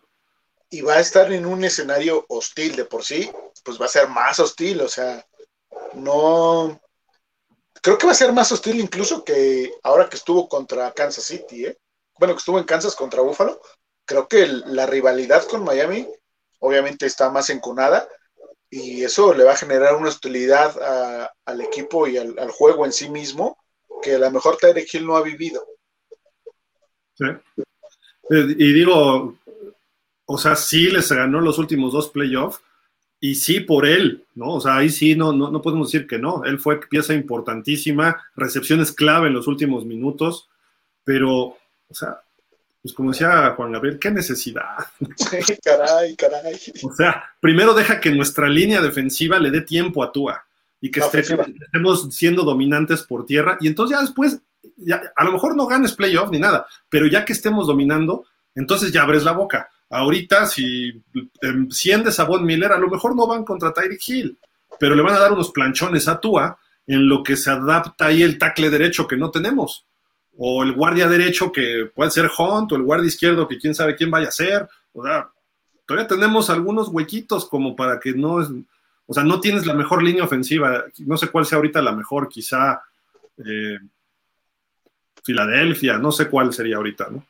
Pero no, de hecho Miami es de las últimas líneas ofensivas, con la llegada de Amstead mejor, etcétera. Pero en fin, vámonos rápido con los Hall of Famers ya para leer comentarios. Aquí están, les repetimos, esta semana, el jueves ya inicia el partido de Hall of Fame, es Jacksonville Raiders. El sábado la entronización de los ocho nuevos integrantes.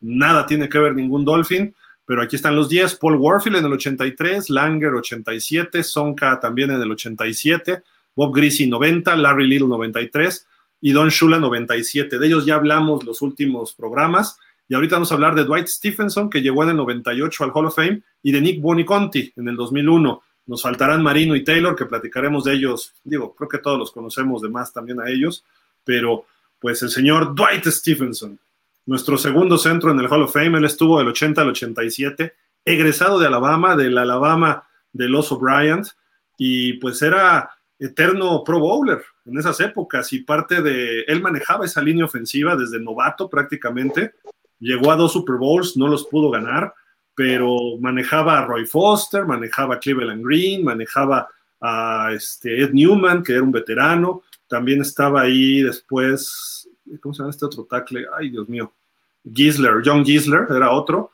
y esa era la línea que, protegía a Marino en el Super Bowl 19 y él la manejaba. No le fue muy bien en el Super Bowl, pero pieza importante. Y se ha dedicado a, labor social.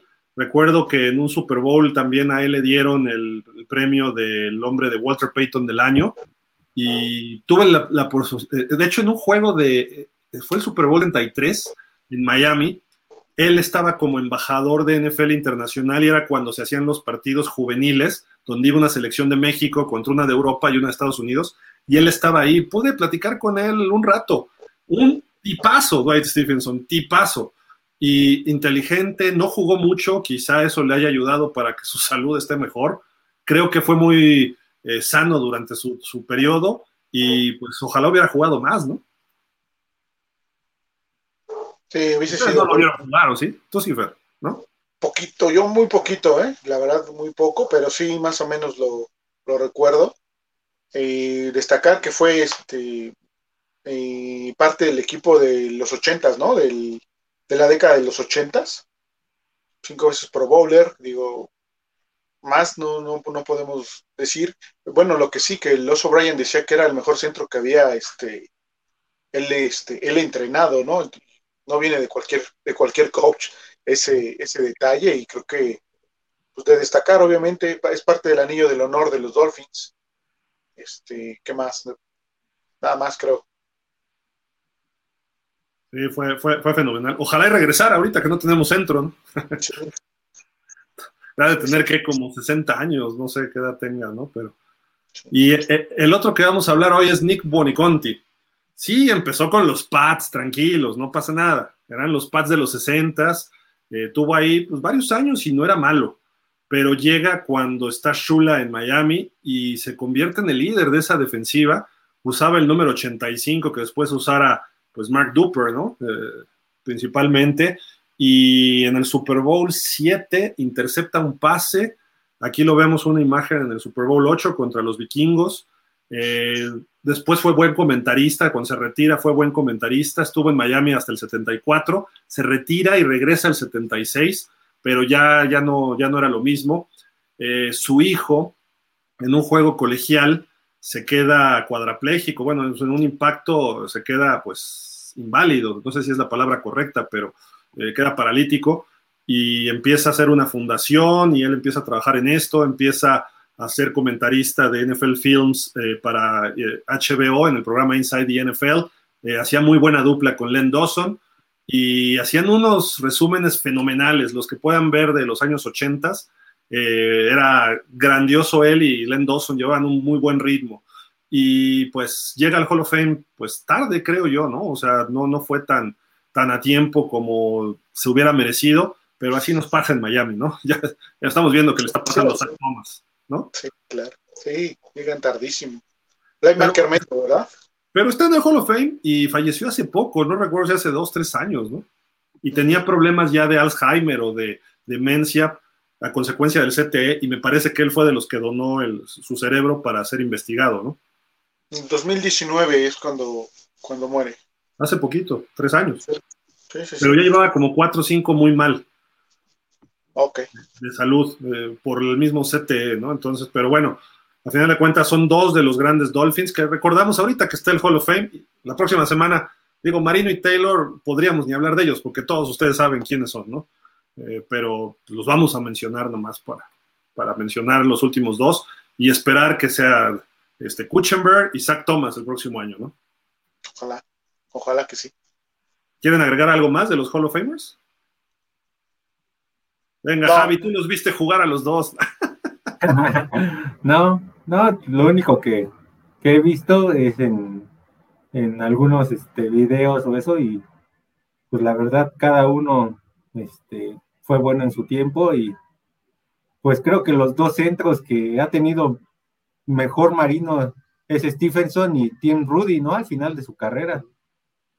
Entonces, pues ahí y hubo otro que se llamaba Jeff Ulehanke, que de hecho él sale en la película de Jim Carrey con varios Dolphins. En fin, ahora sí vamos a leer comentarios porque hay muchísimos. Y pues vamos a lo triste y a lo rudo. ¿Me, ¿me toca leer? Iván Nacuiz, solo diré, que se muera Flores, que se muera. Dice, no, no es, no es cierto, no se le desea mal, pero la verdad que es bueno que no le salió la acusación del tanking, si no, nos iba peor. Totalmente, ¿eh? Un tal Javi Rolca nos dice, en un rato me uno a ustedes. Lo, seguimos esperando. César Thomason dice, buenas noches, saludos a todos, para todos, saludos, igual César. César LP, saludos Dolphins, tanto de qué hablar, pero lo que más me interesa, ¿qué demonios? ¿Quién demonios es ese Sanders que, que atrapa, qué atrapadas está haciendo? Lo de Ross ya ni qué decir. Sí, es que el 86, trae el número 86, que, que, además está alentando al público, ¿no? Y todo. Es Raylan Sanders, ¿no? Lo está haciendo bien, ¿eh? Sí, también lo está haciendo que ya puso a temblar ahí a, este, a su amigo de Javi, ¿eh? Preston Williams ya se tuvo que aventar sus declaraciones de que no le están dando la oportunidad. Entonces. ¿Quién trae el 14? Ah, aquí tenemos los números del training camp. es Trent Sherfield, ¿no? Aquí están los números de 14, sí, Trent Sherfield. ¿Y él, de dónde viene? Porque también lo he visto hacer muchas atrapadas. Bueno, Sanders viene de Ole Miss, ¿no? ¿Es de los novatos, este, agentes libres? Sí. Sí, sí, sí, pero Trent Sherfield no, no recuerdo ahorita de dónde viene. Yo no, lo había visto, también está haciendo buena chamba, ¿eh? Pero bueno, digo, hay que verlos en pretemporada, ¿no? Ahorita puede brillar muchos cambia en la pretemporada y luego vuelve a cambiar en temporada regular. Luego Roger Kravitz dice, hoy solo noches sin buenas. El Javi Fer, qué vergüenza lo que pasa con la directiva de los Dolphins. Justo ahora con más fuerza apoyo, pero sí es necesario que el NFL deje de hacer sus injusticias. Pues es que las injusticias fueron de Ross. Y, no porque sean injusticias, quiso pasarse de vivo, ¿no?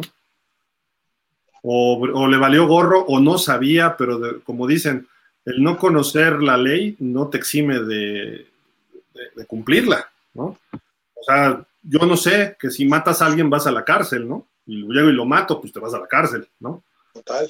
No, entonces, si Ross a lo mejor no sabe las reglas o la forma en que se mueve el NFL, después de 12, 13, llegó en el 8, son 14 años en el NFL, pues digo, entonces el señor no sirve para nada, ¿no? Pero si es millonario, creo que sí le intelige algo, ¿no? Aunque de mala leche a veces, ¿no? Pero yo creo que navega más con bandera de, ya saben qué, ¿no? Tony Sherfield, este, lo draftearon los Cardenales de Arizona y después se fue a San Francisco. Entonces conoce al coach McDaniel y McDaniel se lo trae para acá. Ok. Ramiro Castro, hola, saludos. ¿Qué opinan de las tonterías de Ross? ya lo comentamos. Y no opinamos de tonterías. sí, no, no, no. Tremendo. Luz Elena, saludos a todos. Qué día de verdad y qué deprimente. Estoy de acuerdo con Ross, que Ross apesta, perdón. Y para ser sincera, no creo que nos afecte mucho el castigo a él de forma personal. Que no le afecte mucho el castigo a él de forma personal. Pero lo de las elecciones sí se me hace de asco, porque que por tampering den ese castigo y por el de su amado de Sean Watson, solo seis partidos, asco de NFL. Eh. De acuerdo, buen, buen punto.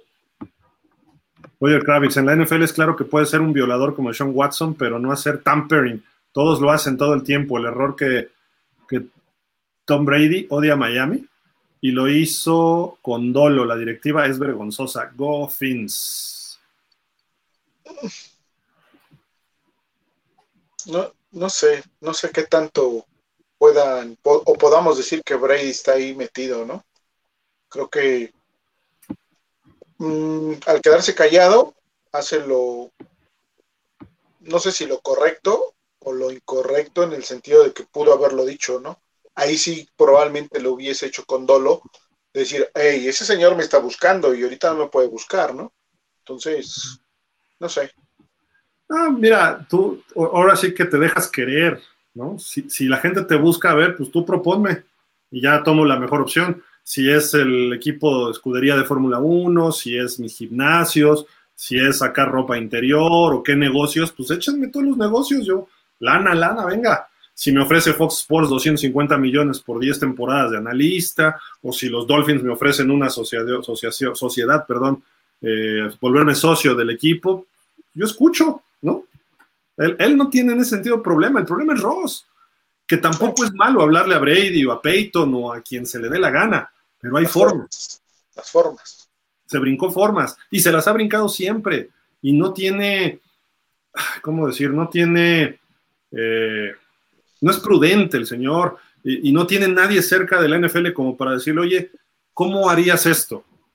Porque si no sabes, pues, digo, no tenemos por qué saberlo todo, pero si Javi es dueño de los eh, New York Jets y es mi amigo, oye Javi, este, pues dime cómo podría hacer esto, tú que tienes más experiencia que yo aquí en la NFL. Y Javi me va a decir, ah, mira, pues abusado porque te la aplican así o a mí me pasó esto.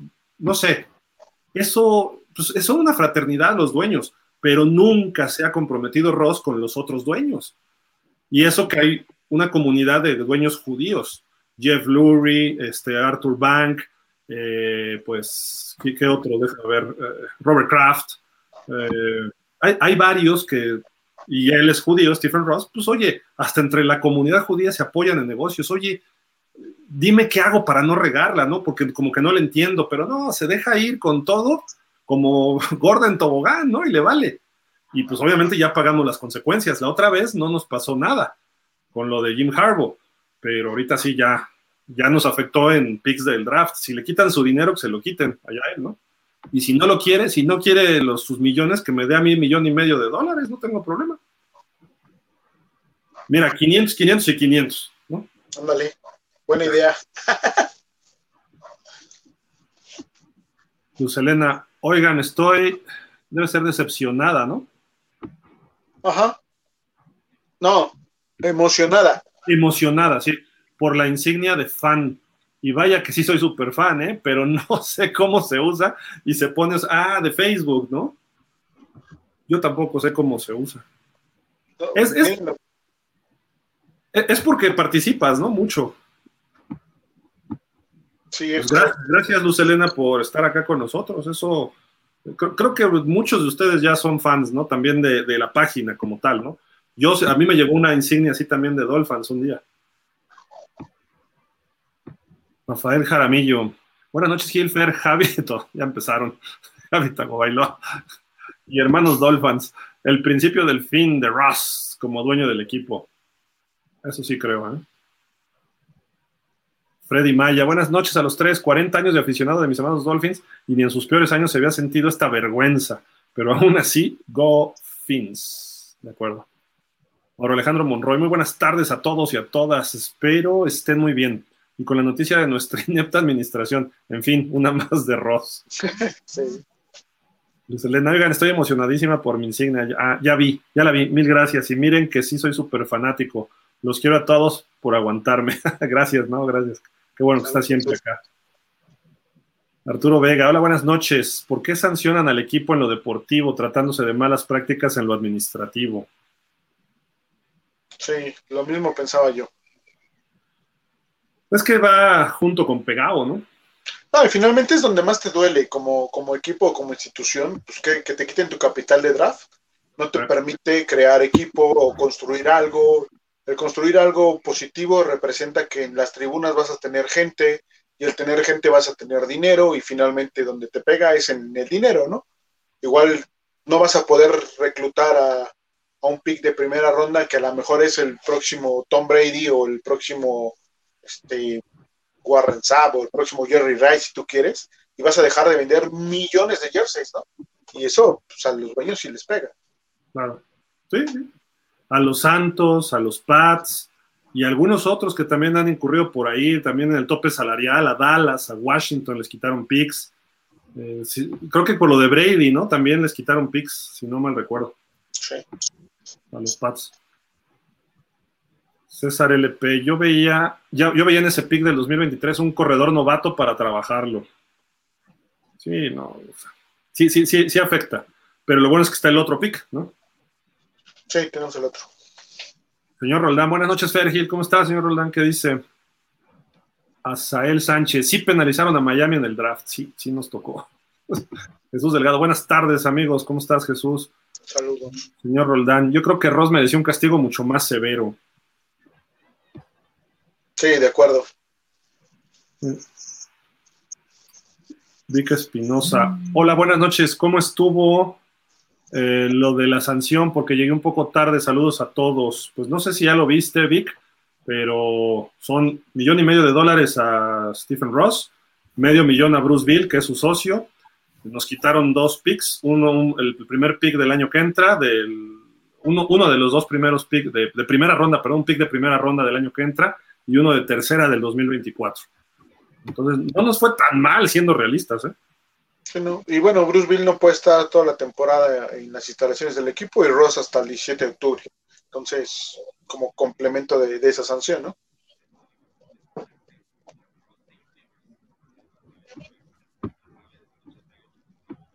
¿Tienes el que sigue, Javi? Alejandro Monroy seña. Dice, el castigo es fuerte al compararlo con lo que le dieron a Sean Watson por sus, actos, por sus actos extra cancha. Negocios son negocios.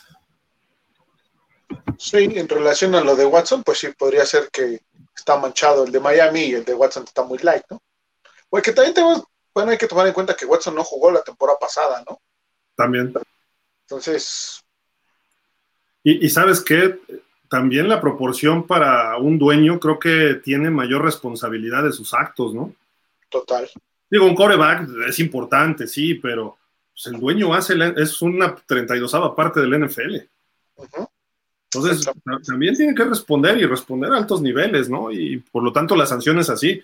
Los Pats, Robert Kraft también fue sancionado en su momento sin, sin que él supiera de las cámaras, ¿no? No lo justifico al señor Kraft, como tampoco justifico a Ross, pero pues, él no sabía y él tuvo que saltar de su dinero, ¿no? Dice por acá Ramiro Castro, tampering traducido al español, ¿no significa trampa? No, no bueno, que yo sepa, no. El tampering es, trampa es trap. Uy, me movieron aquí la... Ahí está. Este, tampering, como tal, no sé qué significa, ¿eh? te soy sincero. O sea, sí, traducido tal cual. Como manipulación, ¿no? Ajá. Mira, vamos con el tío Google. Tampering en español, ¿no? Y así para ver qué nos da el tío Google. Manipulación nos pone manoseo, estropear, entremeterse. Sí, pues manipulas algo, ¿no? Y obviamente el tampering en el NFL es que está eh, bajo contrato un jugador con otro equipo y tú lo estás buscando, ¿no? Trampa sería trap o setup, que es como un montaje, ¿no? Una cosa así. Lucelena, por cierto, su amado Flores ahora lo odio más. Es un ser despreciable que se esconde en un disfraz de oveja. Ojalá le vaya pésimo en acereros. Se me hace despreciable que siga molestando con el tema. No digan, por favor, que pobrecito. Hubiera acusado cuando estaba de head coach y ahí sí le creía, pero lo hizo después de que pasó lo que le pasó con Giants.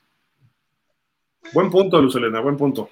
Pero también hay que entender, o sea, estás en el máximo puesto que puedes obtener. Un head coach de la NFL, siempre había sido asistente. Eres afroamericano con descendencia o ascendencia hispana. Eh, no es fácil obtener esos puestos para ellos, ¿no?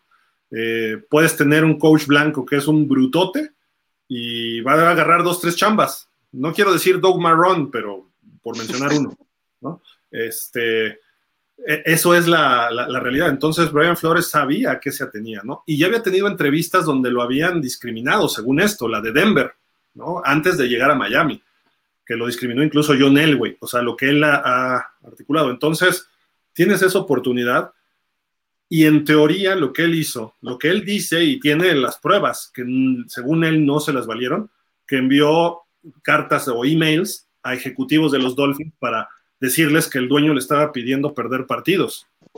Entonces, nadie lo peló. ¿Qué, hubieras hecho? ¿Sales a los medios y lo dices? ¿Quién sabe qué hubiera pasado? desbaratas tu equipo. ¿Y quién iba a confiar en ti si tú no puedes mantener el secreto confidencial de tu institución, si tú sales a medios a decirlo?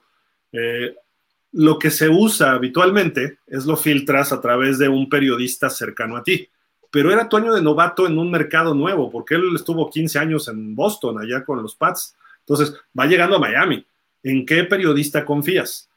Eh, ¿Vas a confiar en los del Miami Herald? No digo que no critiquen a los Dolphins, pero el Miami Herald tiene una relación cercana con los Dolphins, incluso el Sun Sentinel.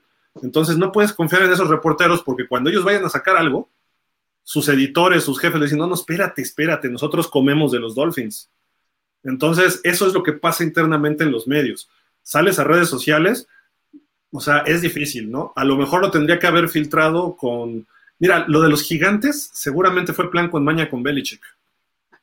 De que, ay, Brian, felicidades, no, te equivocaste, coach, para armar el tinglado y pum. Y sí sabía eso Belichick, pero Belichick le dijo, oye, te están armando esto, y entonces Flores se aprovechó de ahí. Seguramente Brian Flores le habló a Belichick o Belichick le habló a Flores en cuanto lo corrieron de Miami. ¿Por qué? Porque Flores, vean ahorita, tiene a Joe Judge de los Gigantes de regreso y tiene a Matt Patricia de los Leones de Detroit de regreso. A Belichick le encanta su gente. Él, como un coach de los de la vieja guardia, su, gente se va y regresa. Así era Shula con Mars Parker, así era Shula con muchos de sus coaches, van y vienen. O sea, ten tu oportunidad y si no, tú regresas, aquí tienes tu lugar. Entonces seguramente le dijo, oye, ¿y qué, va, qué piensas hacer? No, pues quiero seguir siendo coach, eh, tengo dos, tres ofertas, los gigantes, le dijo, ah, espérame, me enteré de esto de los gigantes. ¿Por qué? Porque tiene buena relación con los gigantes, Belichick y Parcells todavía. Entonces Belichick le han de haber dicho a los Mara, oye, no, ¿a quién me recomiendas? ¿A Dable o a este? Nos vamos a quedar con Dable. Flores, está esto. Y entonces le dijo, pues vamos a armarla, coach, ayúdame.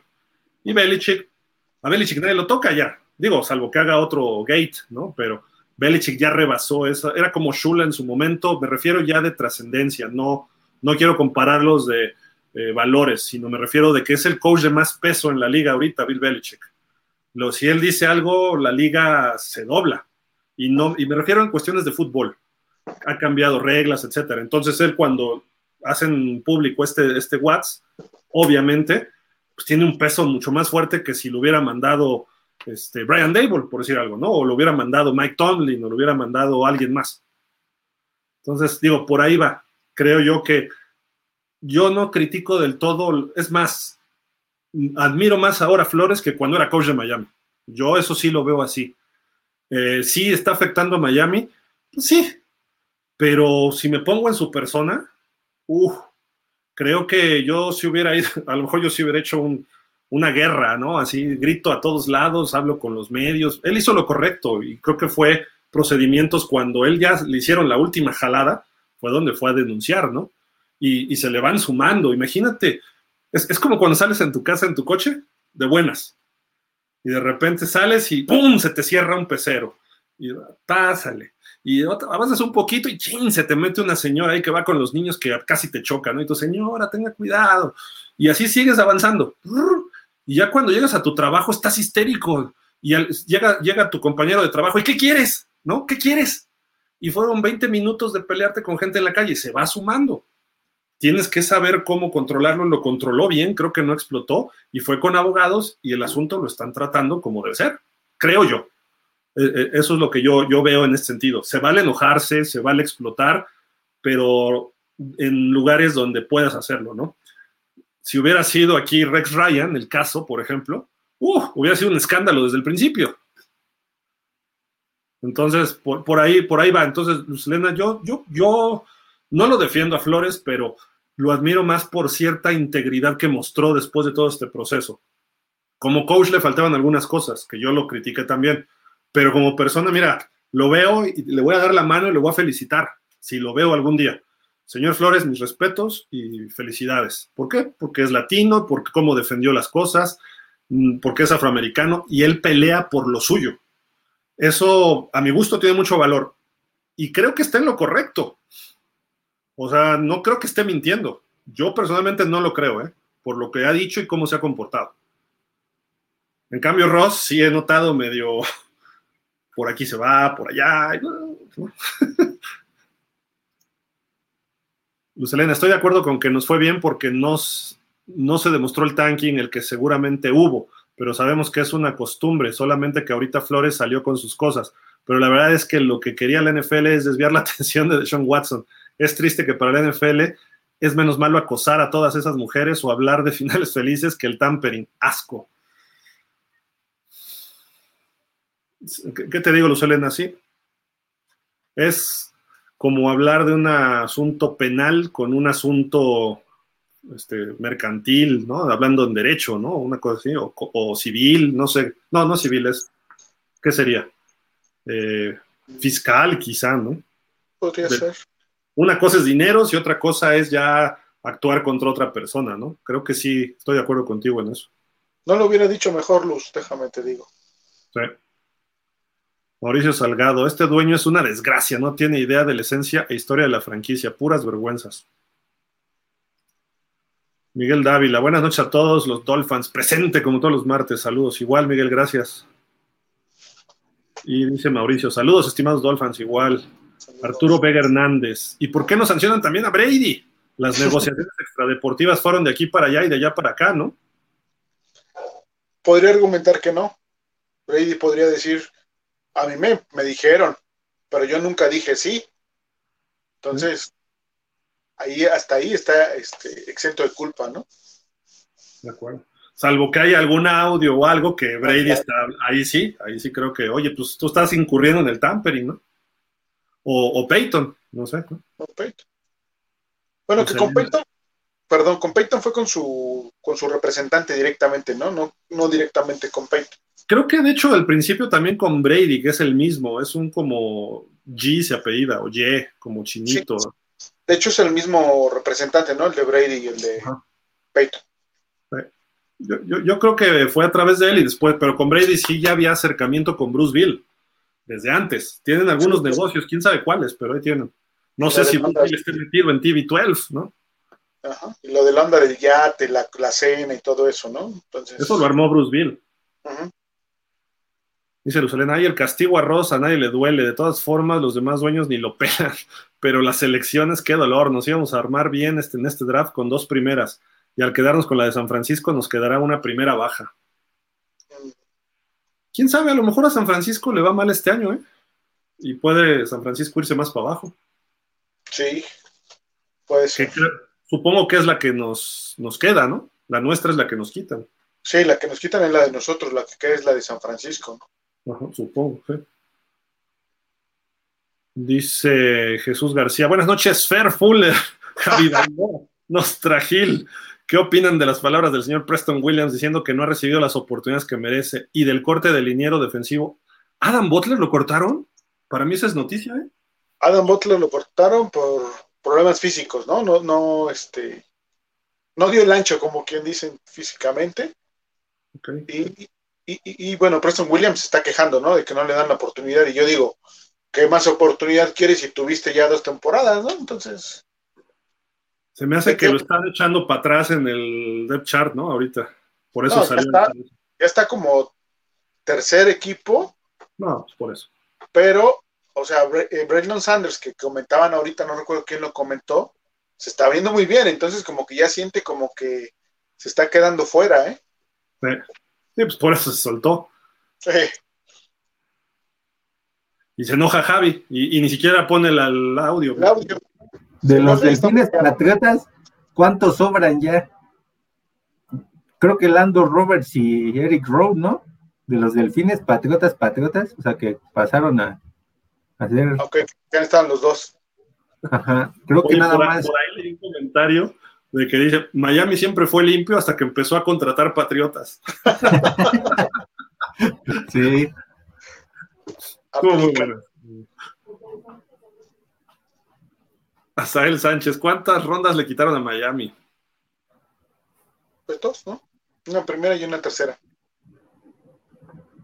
Luz Elena, estoy de acuerdo con lo que dicen. Ross se lo merece, pero sincerándonos, la NFL no ha castigado así en otros casos. Ah, pero si fuéramos los Pats o Belichick, ni trabajo tendría el de Flores. Pero como somos los delfines. Hay, parte de cierto, eso sí, sí creo, ¿eh? También. Es que hay pesos específicos en la liga, ¿no? O sea, como dicen, hay barnices que, hay, maderas que no agarran el barniz, ¿no? Y nosotros éramos de las finas antes. Nosotros marcábamos la pauta con Shula, mismo Joe Robbie, y esas épocas eran buenas. Y de repente, pum, se olvidó eso y se vino abajo. Y hoy en día los Pats, pues es una franquicia insignia de la liga, así como puede ser ahorita Pittsburgh o Kansas City, eh, los Ravens, son equipos que están surgiendo, ¿no? Y que Dallas fue en su momento con Jerry Jones y también se ha venido abajo. E, el peso específico a nivel dueños, a nivel directiva del NFL sí cambia. Y los Pats están arriba, a pesar de todas las sanciones y eso, pues es que ¿quién ha ganado seis campeonatos en los últimos 20 años? Solo ellos, ¿no? Dice Jesús Delgado, tengo unas dudas con Flores. A ver, ¿ustedes qué opinan? Creo que Flores quería un control tipo Belichick, eh, sin, tener ni el tiempo, ni los juegos, ni a Brady. Ahora, ¿ustedes creen que Belichick sin Brady en realidad sea un head coach promedio? Y la verdad, creo que Greer contrató a Flores con un head coach, como un head coach que pudiera controlar, y Flores cambió su forma. ¿Ustedes qué opinan? Ah, sí quería el control tipo Belichick.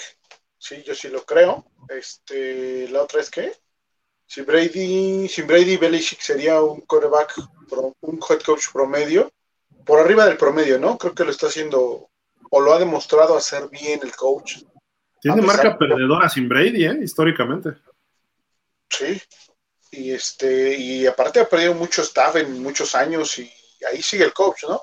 Parece ser que ahorita con, su nuevo coreback pues, no le va a ir mal, va a estar ahí peleando, entonces yo lo pondría por arriba del promedio. Y, y, Grier contrató a Flores para controlarlo. Eh, No creo tanto, ¿eh? Creo que era un poquito más de complicidad entre ellos dos para poder lograr algo positivo. Yo así lo veo. Pero sí, obviamente Miami ha contratado coaches de bajo perfil. O sea, vámonos para atrás. Joe Philbin nunca había sido head coach. Adam Gaze, eh, ah, luego este señor Flores y ahora McDaniel. ¿Por qué no traer un Andy Reid, un Sean Payton, un este, John Harbaugh? Bueno, Harbaugh iba a ser el único, ¿no? Pero pues Harbaugh nos dijo, mm, mm", Entonces. Sí, ya, lo, ya lo ha dicho Javi, somos la escuela del NFL para los head coaches. el trampolín. Y, y, quizá eso tenga que ver con la gerencia, que, ay, es que así desarrollamos a alguien. Sí, pero desarrollas a un Sean McVay, desarrollas quizá a Zach Taylor de Cincinnati, que ya venían con una formación que dices, estos cuates sí traen algo, pero los que hemos tenido no pintaban muy fuertes antes y ni durante ni después. El que más pintaba era Flores, ¿no? Que estaba trabajando desde abajo. Adam Gates dio la sorpresa, pero se vio normal. Philbin se parecía que traía experiencia y uh, ahí muy X. Y así, es mismo Esparano, ¿no? Otro que dio un chispazo y luego se fue para abajo. Entonces, es, es, no sé, o sea, quieren desarrollar un coach, pero yo preferiría traer un coach que haga, arme todo el equipo y aunque no necesariamente él se quede, pero que tenga, por ejemplo, no me gustó lo que pasó, pero Jimmy Johnson, Jimmy Johnson trajo a Dave Wanstead y dejó una línea. Dijo, yo ya me voy, pero les dejo a Wanstead. Eh, alguien así, que llegue con dos, tres personas que lo puedan ir, o sea, ¿saben que yo me retiro? Soy campeón, ahí se ven. Lo que hizo Dick Vermeer con los Rams. Se fue él y dejó a Mike Martz. Eh, ese tipo de, de, coaches es lo que se necesita en Miami, ¿no? Alguien que, que diga, no me impresiona ver la estatua de Shula ahí, ni las 347 victorias. Yo vengo a trabajar, como lo hizo Parcells, aunque no como coach, como vicepresidente de operaciones, una cosa así. Entonces, no sé, digo, Parcells... Está por primera... Mande, sí, sí, sí, Javi. Está por primera vez, aunque McDaniel es un coach sin, sin tanta experiencia como head coach, más como asistente, y McDaniel da puede dar esa esperanza o esa luz como buen entrenador porque se rodeó de gente que sabe, a diferencia de lo que hizo Flores y Philbin y Cameron y el que tú quieras, que sí eran buenos sus asistentes, pero no al nivel que trajo ahorita McDaniel. Curiosamente se puede decir que los menos experimentados pues pueden ser Patrick Surtain y Sam Madison, pero los demás, ya Babel, este, Walker, este, Frankie Smith ya tienen una trayectoria que puede consolidar el proyecto. Sobre todo a la ofensiva, ¿no? No, me gustó por ahí una declaración que hizo Patrick Sortain que dijo, pues yo vengo aquí a aprender. No, no, o sea, vas a aprender sobre la marcha muchas cosas, pero no vienes a aprender, vienes a, enseñarles a los chavos a Igvinogin y que deje de ser ese boss, a que Needham mejore y a que se mantenga Xavier y a que Byron Jones aprenda a hacer cosas que a lo mejor no sabía. Eso, a eso estás, ¿no? No a ver si aprendo. Ya, se parece a, no me acuerdo qué secretario de Relaciones Exteriores dijo, pues yo aquí vengo a aprender. Creo que era Videgaray, ¿no? En su año pasado. no, no, no vienes a eso, tú vienes ya a ejecutar, ya traes una trayectoria, vienes a, a dar resultados, ¿no? O sea, que, yo veo es un secretario de Estado como un coach asistente, ¿no? El presidente es el head coach y los demás son sus secretarios de Estado, ¿no? Sí. Pues Elena, ah, ya me callo, estoy enojada con Ross, con Flores, pero sobre todo con la NFL. Asco. Hoy sí, Dalai, Dalai Todos estamos molestos porque sí, sí, sí nos, nos afecta, ¿no? Don Pablo Ramírez, saludos y buenas noches. Parecemos el equipo calamidad. Esperemos que lo de Ross no dañe la temporada que está por empezar, porque ya me emociona ver a nuestros delfines de toda la vida. Dice Mauricio Salgado. Ya hablando del equipo, leí que Gesicki no está como muy en el esquema del coach. ¿Qué saben? Lo que pasa es que ahorita están trabajando más la parte de la protección, ¿no? Con las salas cerradas están jugando mucho con las salas cerradas eh, cerradas, por así decirlo, y en el esquema de bloqueo. Entonces, pues no se está viendo mucho Gesicki, que digamos, ¿no? Rodolfo Martínez, buenas noches amigos Dolphins, ahora sí en martes de terapia, saludos Hildon, Fer y tú, digo Javi, ya empezaron. Eh, está menos hoy porque te, quitó la atención este Ross, ¿eh? Agradecele a Ross, Javi. Jürgen Max dice, ahora otra vez dependemos de los 49ers porque tenemos su primer pick. Sí. Jürgen Max, leí en una página que Ross es el tercer dueño en ser suspendido por la NFL. El primero fue Eddie de Bartolo, una temporada por apuestas. El segundo fue Jim Irsay con seis meses por manejar intoxicado. Y ahora Stephen Ross seis meses por tampering. Kraft no fue suspendido y Snyder está todavía bajo investigación. ¿Correcto? ¿Sí? Creo que de Bartolo no fue por un año, ¿eh? sino fue definitivo, porque lo cacharon haciendo business con el gobernador de Luisiana de unos casinos y metió lana para apoyar una campaña y no sé qué. Y ¡pum! ¿Se tuvo que ir? ¿Se quedó su hermana? Su hermana y su cuñado, ¿sí? Y ahorita ya está el sobrino manejando el equipo, Jet York. Pero sí, se lo echaron de, por vida, ¿eh? Y, ¿sabes qué? También echaron al de los Panteras, a Jerry Richardson, por ah, acoso a mujeres dentro de sus oficinas, pues, del área de trabajo. Tuvo que vender el equipo él que fue reciente, hasta que lo compró David Tepper. Sí, hace que tres, cuatro años, ¿no? Por ahí. Sí, tiene, poquito él. Rey Mora, no, ya vamos a empezar otra vez con las malas noticias para llamado equipo. Hay que llevar al chamán de Veracruz para una buena limpia. Vámonos a Chalma, ¿no? Sí, oye, está, rudo esto. ¿Es, Chalma? Sí, ¿verdad? No. ¿De qué? No, vas, a, vas a Chalma a bailar, pero cuando vas a Veracruz, ¿cómo se llama el lugar de los brujos? Catemaco. Catemaco, sí. Catemaco, Catemaco. Rodolfo Martínez, ahora sí, tanto que criticábamos a los Pats y entramos al club de los tramposos. es que, pues llegaron los Pats a Miami. O sea, es como un virus.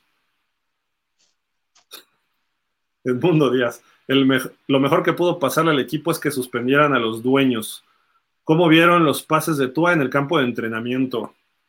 Ahí va, ¿no? Bien, bien. Y para no tener brazos está bien. Sí. Ah, ¿Túa no es uno que trae un 1 y un 8 por ahí? Ah, ¿no era ese? Ah, bueno. Es que pensé que era ese, me confundí. Ese que dices del 1 y el 8, no, como que no tira muy bien. De repente su espiral ah. aprieta mucho el balón. ¿Quién, quién? Ah, yo creo que sí. ¿Es Skylar? Tuvo fue el que metió el de 63 yardas para Tyreek Hill y después en la siguiente jugada uno de 40 para Waddle. Ese es el, ese es del que está hablando ah, Díaz. Ah, bueno, bueno, está bien. El que no ha andado bien es Bridgewater, creo, ¿no? Es el que menos ha estado, pero también, también metió unos este, con, con Waddle, me parece que es con el que mejor se está acoplando Bridgewater, ¿eh? Con, con Waddle. Y Skylar por ahí hecho 2-3 y más o menos, ¿eh? O sea, aunque no lleva buena espiral, ¿eh? Hay que señalarlo. Sí. O sacó un bolillazo, pero lo puso donde tenía que ponerlo. Cayó bien el valor. Sí. Rafael Jaramillo, no, Fer, la NFL quedó muy dañada con lo de Watson. Hay muchos, hay muchos que estamos en contra de la sanción de seis juegos. La liga ha trabajado en el respeto a la mujer y ayer todo esto lo echó abajo por un jugador. Sí, de acuerdo, Rafa, de acuerdo. Yo a lo que me refería es que se quedó corta, pero la NFL eh, como que minimizó los daños, eh, sacando ayer lo de Watson y hoy aventando lo de Miami, porque hoy ya, hoy ya no se habló de Watson, hoy ya todo fue Miami, Miami, Miami, en todos lados. Entonces, pues ya con eso frenó, frenó el, el, el dedo que señalaba a la liga y ahorita el dedo está sobre Miami, ¿no? Entonces a eso me refería con que pues no le fue tan mal a la liga y no quedó tan, tan, tan raspada, ¿no? Pero yo estoy de acuerdo contigo, o sea, la liga, tanto que ha trabajado por, los derechos de la mujer, eh, incluirla en diferentes posiciones dentro de la liga, y con esto, pues bueno, ni qué decir, ¿no? Yo creo que la NFL hizo lo correcto. Debió haber sido más juegos, por lo menos la mitad de la temporada. Pero no, tampoco está tan descabellado, ¿eh? O sea, no tiene que ver con el respeto a la mujer, tiene que ver con eh, la educación de tus jugadores. Porque en realidad, analizando lo que se ha declarado y lo que se sabe, nunca hubo un abuso ni obligó a nadie de Sean Watson. Que a lo mejor era un poco como, ¿cómo le llaman? Streaker, ¿no? De esos que salen con una gabardina y ¡ay, aquí estoy! ¿no? Este, y, y de a partir de ahí, pues obviamente es, es un insulto a la mujer que le está dando un masaje porque está haciendo un trabajo. No va para eso, ¿no? Pero no es precisamente algo que no, eh, o sea, no la violó, no abusó sexualmente de ella, no la golpeó a ninguna.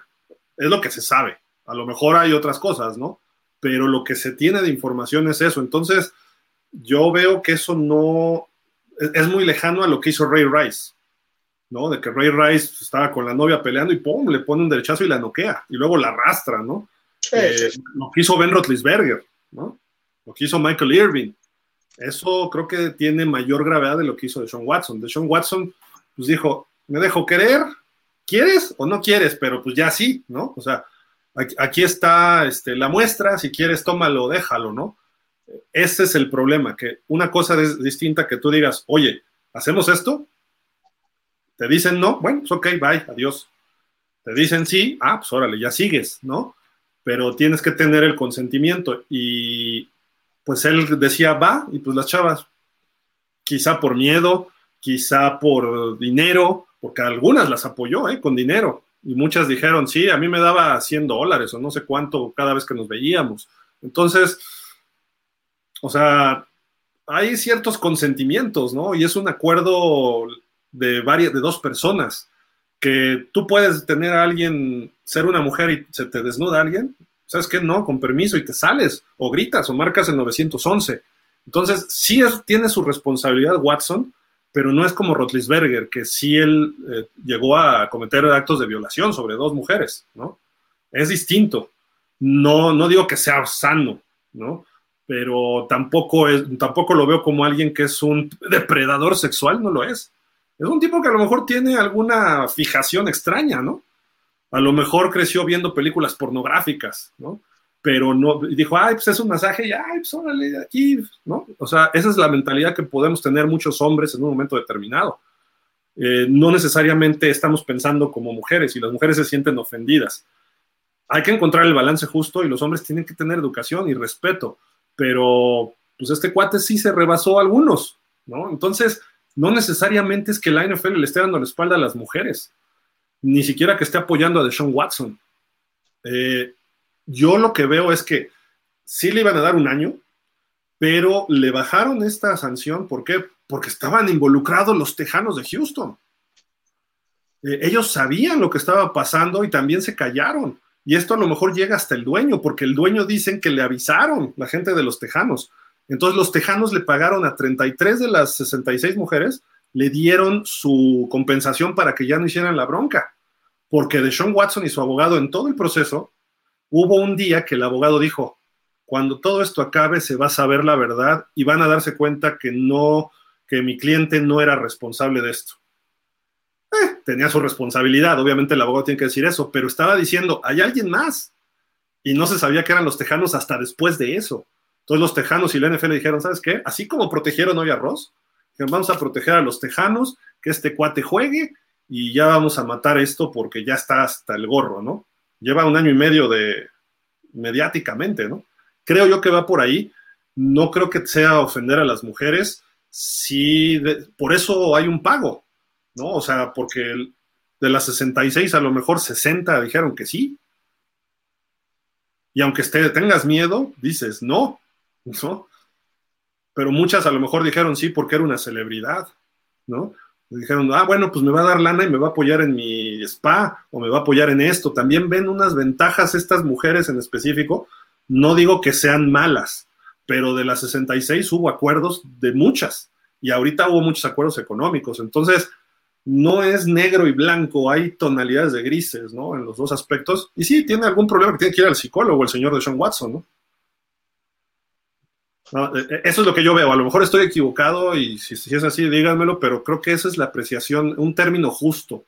Y la NFL, su sanción, pues ya quieren salir de la bronca, ¿no? Y tapar a los tejanos. Creo que eso por ahí va. César LP, ¿cómo ven al disgustado de Preston? ¿Creen que se quede esta temporada? Ya deberían darle cuello. Uy, hasta se fue Javi, mira. creo que se va a ir, ¿eh? Está ya. Creo que va a hablar con su representante para buscar una salida. Se va a ir con Devante Parker a los Pats. Mm, está yendo bien a Parker, ¿eh? Sí. Y la gente lo está recibiendo muy bien en Boston, bueno, allá en Foxborough. Sí. Rodolfo Martínez, Shula se la está refrescando arroz desde el cielo del fin. Jesús Delgado, independientemente de Ross, estoy emocionado porque he escuchado mejoras en la línea ofensiva. Le tengo mucha fe a Austin Jackson y a Aikenberg. Austin Jackson no tanto, no le tengas tanta fe, Jesús. Creo que Aikenberg hasta salió con el jersey naranja, ¿no? De que es cuando entrenas muy bien, te dan ese jersey, ¿no? Al día siguiente. Sí, sí, sí, que Aikenberg nada más. Este, Austin Jackson no. Eh, de hecho, hemos visto videos donde tristemente se ve, pues, se ve mal realmente, ¿no? Y con Phillips, ¿no? Jalen Phillips. Sí, Jalen Phillips lo, bueno, entró por su lado y de realmente le pone las manos enfrente y lo manda literal de nachas, o sea, y no, no sé, creo que es problema de técnica lo que tiene ahí este Austin Jackson. O a lo mejor tiene nachas muy grandes y le gana atrás. No, digo, la verdad se vio muy, ¿cómo decirlo? No sé, a lo mejor era un jugador de Liga Mayor con uno de infantil o no sé, digo, se vio, se vio mal el señor Jackson. Sí, de acuerdo. Rodolfo Martínez, todo lo que hizo Ross de traer jugadores y reforzar al equipo fue para taparle el ojo al macho. Puede ser. Es, la urgencia, ¿eh? De tener un equipo positivo para tapar lo que lo estaban acusando, ¿no? A, lo mejor. Y aparte, eh, eh, los años del proceso coincidían en este, o sea, no necesariamente es que sea para taparle el ojo al macho, sino que ya habían formado con jovencitos el equipo y este año es donde iban a invertir fuerte en la agencia libre y así fue. Yo esperaba desde el año pasado, pero se aguantó todavía un año más Chris Greer y lo hicieron bien este año y creo que todavía nos falta, ¿eh? Otro año de invertirle. Sí aunque el año que entra ya tienes que empezar a renovar también ciertas posiciones. Por eso es importante el draft del año que entra. Porque los que no te funcionaron en estos, pues ya como que, a ver, llégale, porque ya pasaron sus 3, 4 años. Elena, miren, estoy de acuerdo en el castigo de los delfines por todo lo que quieras, pero que en primer lugar el de Flores quede como víctima me choca. ha de estar más bien de acuerdo con el trampas de Belichick, porque no han castigado a los gigantes y a los broncos. Yo creo que falta, ¿eh? Yo creo que por ahí van, a lo mejor mañana, a lo mejor mañana sale eso. Y la verdad, hablo en general, nunca debe ser mayor un castigo por trampa deportiva que por lo que él hizo el asqueroso de Deshaun Watson y Texans. Yo creo que a los Broncos no les va a haber castigo porque no hay pruebas como tal lo de los gigantes, el mensaje de texto de Belichick, creo que sí puede afectar, porque van a pedirle eh, declaración a Belichick. ¿Tú cómo sabías? Y Belichick va a decir, ah, pues me habló Tim Mara. Entonces, a ver, pues hay que hablar con el dueño de los gigantes, Tim Mara, a ver, ¿qué óvole con esto? ¿No? Ahí sí creo que puede haber más problema con los gigantes. Rodolfo Martínez, ¿creen que Brian Flores ya lo deje ahí o siga insistiendo en la otra acusación? quién sabe. Debería de seguir. Si tienen la verdad, debería de seguir, ¿no? Pero si ya no tienes pruebas, Fer. Sí, ese va a ser el detalle, ¿no? La prueba la tiene contra los gigantes, esa, regresamos a eso, ¿no? ya, le, ya le puso un mandarriazo bien puesto a Ross ahorita. Ya más no creo que pueda hacerlo. Sí, no. Probablemente ya ahí quede también. Dice Jürgen Max, en la segunda vez que Miami pierde la primera selección por tampering. La primera fue cuando se acusó a Joe Robbie por tampering. Ah, cuando se contrató a Don Shula de Baltimore a Miami. Supuestamente el hijo del dueño de Baltimore dio permiso a Robbie de negociar con Shula, pero después el real dueño Carol Rosenblum se quejó de que a él no le pidieron permiso, sino al hijo, a lo cual Pete Russell, comisionado en esa época, estuvo de acuerdo con la queja y los Dolphins perdieron su primera selección. Sí, de acuerdo. Y Carol Rosenblum ya no quería en Baltimore a Shula, pero quería una supercompensación.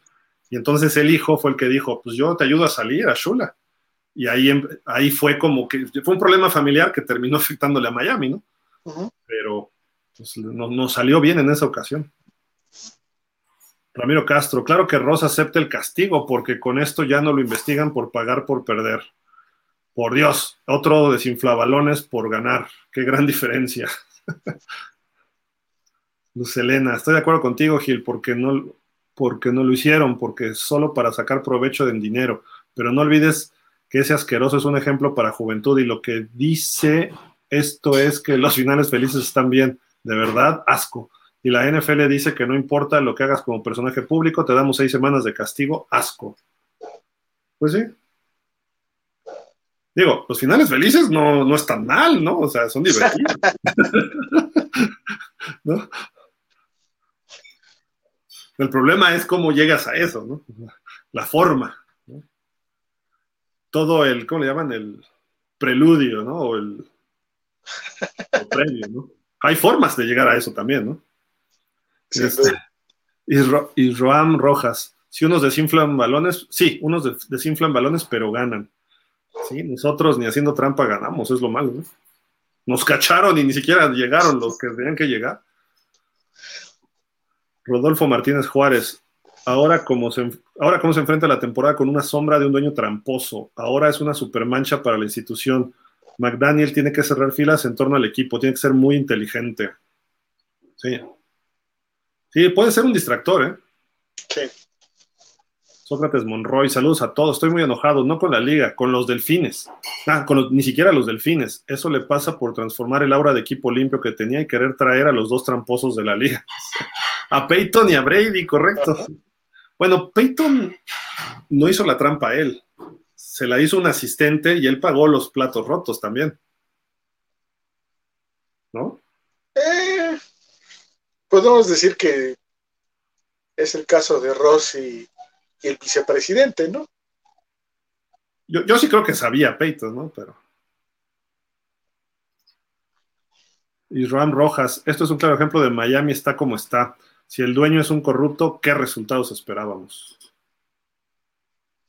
Selena, miren, con todo y castigo los delfines saldremos adelante. Tua demostrará, McDaniel demostrará ser buen coach y Grier aprovechará las rondas que quedaron y haremos buenas cosas. Seremos campeones, estoy seguro, segura, perdón pero ahora solo me preocupa que la NFL nos deje porque es más que claro que los delfines no somos equipo que le interese a la NFL.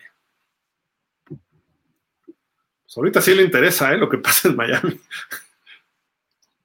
César LP. Pero la carrera de Brady ya está hecha post jugador, ya tiene un contrato como comentarista. Sí, de acuerdo. Y no podría, y creo que sus, sus ¿cómo se dice? tendría conflicto de intereses, ¿no? Ser juez y parte, ¿no? Rodolfo Martínez, ¿no creen que hubiera sido mejor que ya de una vez saliera a la luz todo, aunque nos quitaran 20 selecciones, pero que Ross ya no siguiera en el equipo? Sí, sí, Ah, lo que le truje Chencha, vámonos, ya, sáquese. José Luis Villegas, Stephen Ross y Bruce Bill son el cáncer del equipo. Ojalá algún día decidan vender para entonces formar un equipo ganador. La historia del equipo con estos tipos habla por sí sola. Pobres Dolphins. Sí, es, la visión desde arriba, ¿no? Eso es lo que cambia equipos. Luz Elena, ahí sí. A ver, explícame entonces por qué Hamilton sí le entró a los Bills con todo y que entrevistaron al pobrecito inocente palomito del Flores, todos borrachos sin la intención de contratarlo. La verdad, a los inversionistas les interesa el negocio y necesitamos que si Ross vende, nos contrate a alguien con ética y que de verdad sepa negociar y logre moverse con los dueños, no, con, no como Ross que ni quien lo pele. Hamilton sí le entró a los Bills. ¿Qué Hamilton? No, Hamilton, Creo que es por lo que dije de Luis Hamilton. Pero Luis Hamilton, Luis Hamilton eh, compró parte de los Broncos. Ah, ya, ya, ya. No, los Bills. los Bills. Sí, sí, sí.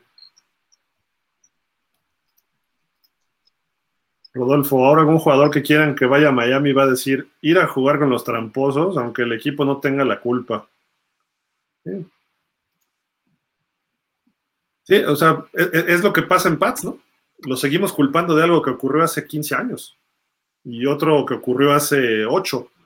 Y la gente lo sigue viendo así. Entonces, lo, de Ross a lo mejor trae consecuencias, ¿no? A mediano y largo plazo. Ramiro Castro, tanto que algunos fanáticos odian a Brady y Ross lo quería en el equipo. ¿Y qué importancia tiene que Ross esté suspendido hasta octubre?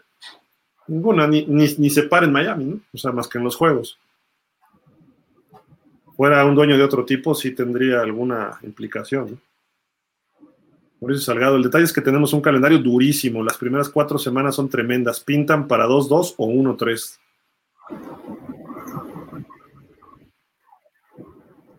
Jesús Pérez. Javi, casi casi da por hecho que Tua no la va a hacer. Yo lo he dicho, hasta no ver, hasta no ver. La, realidad es que Tua yo lo que veo, ok, con lo que ha demostrado con su carrera colegial, con el nuevo sistema, es un coreback de playoff. Pero si no mejora en algunos aspectos, creo que Tua no va a rebasar ese nivel, que sería el equivalente a un Tannehill, que sería el equivalente a un Garópolo, algo así. Un coreback con una limitante que no pasará de playoff. Y quizá le pase como a Dalton, que no gana en playoff ni por error, ¿no? ¿Por qué? Porque tiene esas limitantes y más ahora que la americana está saturada de corebacks eh, explosivos, fuertes, grandes y con brazos fenomenales que te ganan en, en 13 segundos, ¿no? Te empatan un partido, ¿no? Patrick Mahomes. Y en dos minutos y medio te metieron 30 puntos entre dos equipos, ¿no? Eso no le se lo veo a, hoy, no se lo veo a Tua, ni con el nuevo sistema que tenemos. Entonces, ahí va a haber problemas eventualmente si nuestra defensiva no es así algo estelar y podamos correr el balón, como lo ha hecho San Francisco recientemente, no creo que estemos más allá de primera ronda, porque Tua no nos va a ganar esos partidos. Es mi apreciación personal. Eh, yo sé que muchos van a decir, no, sí, es que Tua y jugó campeonatos, pero también Tua hasta ahorita ha demostrado arrugarse en partidos importantes. El campeonato que ganó entró de relevo y llegó a echarse uno o dos pases y con eso fue suficiente el que jugó de titular le fue muy mal contra Clemson y luego se lesiona cuando iba bien. Entonces no sabremos ese tercero. Y los juegos importantes para Miami las últimas dos temporadas, él ha fallado con Buffalo y con Tennessee. Entonces tiene que demostrar, como dice Javi, ¿no? Pero hasta ahorita, con esos elementos, campeonato no. Quizá final de conferencia, a lo mejor hasta un Super Bowl como Garópolo, ¿no? Puede ser. Pero Garópolo tuvo su limitante en el Super Bowl. Arrabal Chosno. Hola, buenas noches, Gil, Fer, Javi. Gusto saludarlos. Pasando a otro tema, ¿ya vieron el efecto Gil? Ha hecho que el boletaje está casi sold out esta temporada. Y hoy Butler fue baja. Mm, sí, lo que decía, ¿no? Esto le beneficia a Ingram para darle más snaps. ¿Pero Ingram juega en esa posición? No. ¿Es sala defensiva o linebacker? Sí. El Butler era tackle, ¿no? En todo caso, Racón Davis. Rodolfo Martínez. Ya, Gil, ¿hasta cuándo vas a comprar a los Dolphins? Me faltan todavía como mil milloncitos de dólares, pero ya estamos en eso. No sé, aquí como que se amontonó algo, no sé.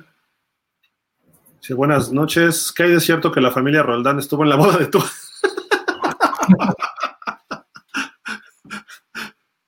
No te hagas, Javi. No, gracias. Me hace que sí, estabas ahí. A lo mejor Fer porque es el número uno.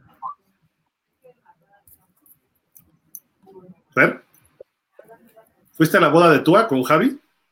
No, no, no me invitaron a Javi. Y a su papá también. Puros cuates. Jorge Fergadís, buenas noches para todos. En el desarrollo de la jugada del pase de 63 yardas de Tua se necesitaron un poco más de 3 segundos de protección. Funcionó el engaño de carrera del fullback y el half protegió correcto.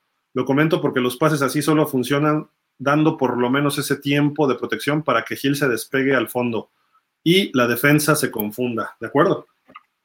Tres segundos para deshacerte del balón más lo que viaja.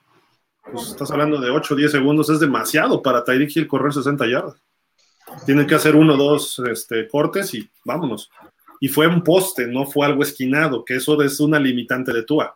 Tua es bueno entre los números y entre los hash marks, Ya en las zonas exteriores, ahí Tua no tiene. Entonces, Tyreek Hill va a hacer muchos postes, seguramente. Y Gesicki va a hacer trayectorias largas. Y seguramente Waddle hará cruzados junto con Gesicki. Entonces, esos son los pases que vamos a ver. no esperemos el pase de 40 yardas a, la esquina. ¿eh? De hecho, en esa jugada, eh, lo que hace que funcione es la trayectoria de Waddle, que hace una escuadra adentro. Holland baja, porque engaña ahí que va a tirar eh, Tua y le pone el balón arriba a Gil, ¿no? Pero creo que lo de Waddle es, es muy importante resaltarlo también ahí. esa, es la ventaja que tenemos, ¿eh? el corredero que va a haber adelante y eso permitirá uno, el otro o cualquiera de los cuatro que yo veo como titulares, incluyendo a Gesicki, Gesicki, Wilson, este, Waddle y Tyreek, van a ser tirones que nadie va a saber por dónde. Y a veces hasta puro vertical y a ver, a ver, o sea, ¿a quién, a quién agarras? ¿no? El problema es que lleguen los angulados, Tua, ¿no? No tanto los al centro, sino los angulados. Nada, mandas verticales y corres. Además, porque se echan todos para atrás. O un pasecito pantalla a Edmonds y vámonos, ahí va atrás. Jesús Delgado, el tema de Watson es un tema peligroso ahorita porque es un tema moral y es una acción que tiene diferentes perspectivas. Pero no sé si entendí mal, pero según yo, quien castigó a Watson fue un juez federal que incluso la NFL podría apelar. En lo personal coincido con Gil de sobrejuzgar a Watson. Espero no me juzguen porque ya me ha pasado en otros programas. no, no, Jesús, o sea, digo, habrá quien no opine igual que uno y se vale, ¿no? No pasa nada. Eh, el caso de, así el resumen de Watson, va con un juez, las 24 primeras o 22 muchachas, y el juez lo desecha. Van a un segundo juez en Texas y lo vuelve a desechar porque no había elementos suficientes para iniciar un proceso, un juicio eh, penal. Y el civil, pues sí había demandas de dinero, ¿no? O sea, el, daño moral y todas esas cosas, ¿no? No sé si estoy en los términos correctos, pero todo eso es lo que están pidiendo y es lo que está ahorita, pues ya soltando lana de que, a ver, te doy tanto, te doy tanto, y nada más falta una. Ahora, en, esos, en esa eh, repartición de dinero se involucraron los Texans porque no eran 24, si no eran 66 muchachas, sacó el New York Times, y los Texans le dieron a treinta y tantas su dinero. Los Texans. Entonces, o sea... De, hecho, el castigo es por conducta inapropiada, ¿no? Nada más, o sea, no es por otra cosa, si lo dio la juez.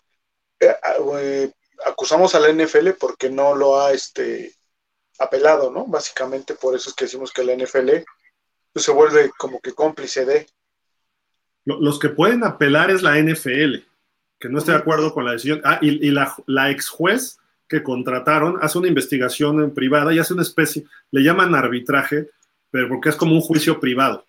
Y lo contrata la NFL a esta juez para que ella resuelva con las evidencias o que lleguen a un acuerdo. Y no llegaban a un acuerdo. La NFL quería un año, la Asociación de Jugadores y Watson querían los seis juegos. Entonces la NFL puede apelar, tienen un tiempo y la apelación le llega a Gudel y Gudel dice si pasa o no pasa. Gudel realmente ya no ve todos estos asuntos. Antes sí, tiene voto de calidad, pero no es esto. Y si Gudel lo rechazara, la NFL, me refiero a la comisión que está encargada de, de, ver este asunto, los abogados, podrían ya salir de la NFL e irse a tribunales, como el caso de Brady o como el caso de Ezekiel Elliott, que ya estaban llegando a la Suprema Corte de Estados Unidos y ahí sí va a otros aspectos. Lo que dijeron hoy del área de legal de, Sean Watson, que si la NFL apela, va a denunciar Watson a la NFL por todo el daño que le han generado. O sea, entonces ya va a entrar otro tipo de, casos, ¿no? De procesos, que quién sabe en qué pare, ¿no? Pero eso anunció hoy la gente de Sean Watson. Uri Re, buenas noches, Dolphins. Tú, a, Javier, Javier Bailó, a Nicolas Cage Hill y señor Fer de Fuller. Me emociona la mano que se está viendo del coach Bebel sobre Tua y una pregunta. ¿Dónde puedo ver más videos del training camp? Saludos. Pues en Twitter, en Facebook de los Dolphins, de algunas páginas que lo siguen, creo que luego sube por ahí, el Son Sentinel sube algunos videitos. ¿no? Por ahí puede ser. la mayoría de directo de, los Dolphins, ¿no? O, busca en Twitter muchos fans que luego van a los training, al entrenamiento, las prácticas abiertas, y ahí graban ellos las jugadas y eso, aunque está lejos, pero la graban desde su celular, ¿no? Que, que nos da otra, otro ángulo, ¿no? A veces. Dice Polo, buenas noches. ¿Quién dio el castigo? Quien dio el castigo fue la juez, no fue la liga. De hecho, la liga puede apelar la decisión. Excelente programa. Esto en el caso de Sean Watson. Y de hecho, la juez no es que. No, sí. El, caso de. Déjame ver. Recomendó a la NFL sancionar con seis partidos. La NFL aplica el castigo, pero la comisión de conducta, o no sé cómo le llame, ¿no? Pero los abogados de la NFL pueden apelar. O sea, la juez no, no determina como tal, o sea, ella dice, yo recomiendo que se hagan seis, partidos, pero la NFL es la que tiene que sancionar, no la juez. La, ex juez, porque no es juez ahorita. Y la NFL le mete seis, seis juegos, pero la misma NFL, aunque suene tonto, el área jurídica es la que puede apelar.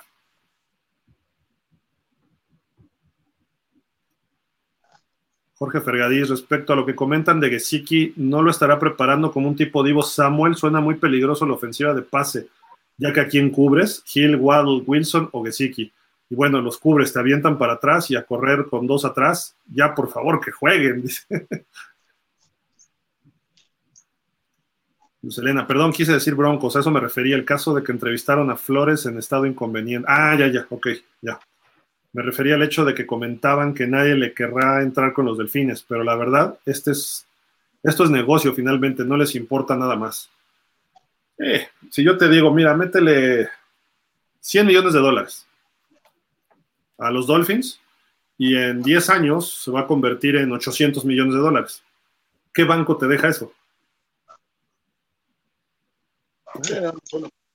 Y, le dices a los Dolphins, ¿sabes qué? Págame mi parte, pero mi parte ahorita ya por toda la ganancia y lo que sea eh, la inflación o lo, que ha crecido la marca del NFL más los Dolphins, ahora vale 800.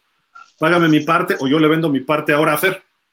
Y Fer la compra en 800 y en 8 años Fer la vende en 2 mil millones. Y así.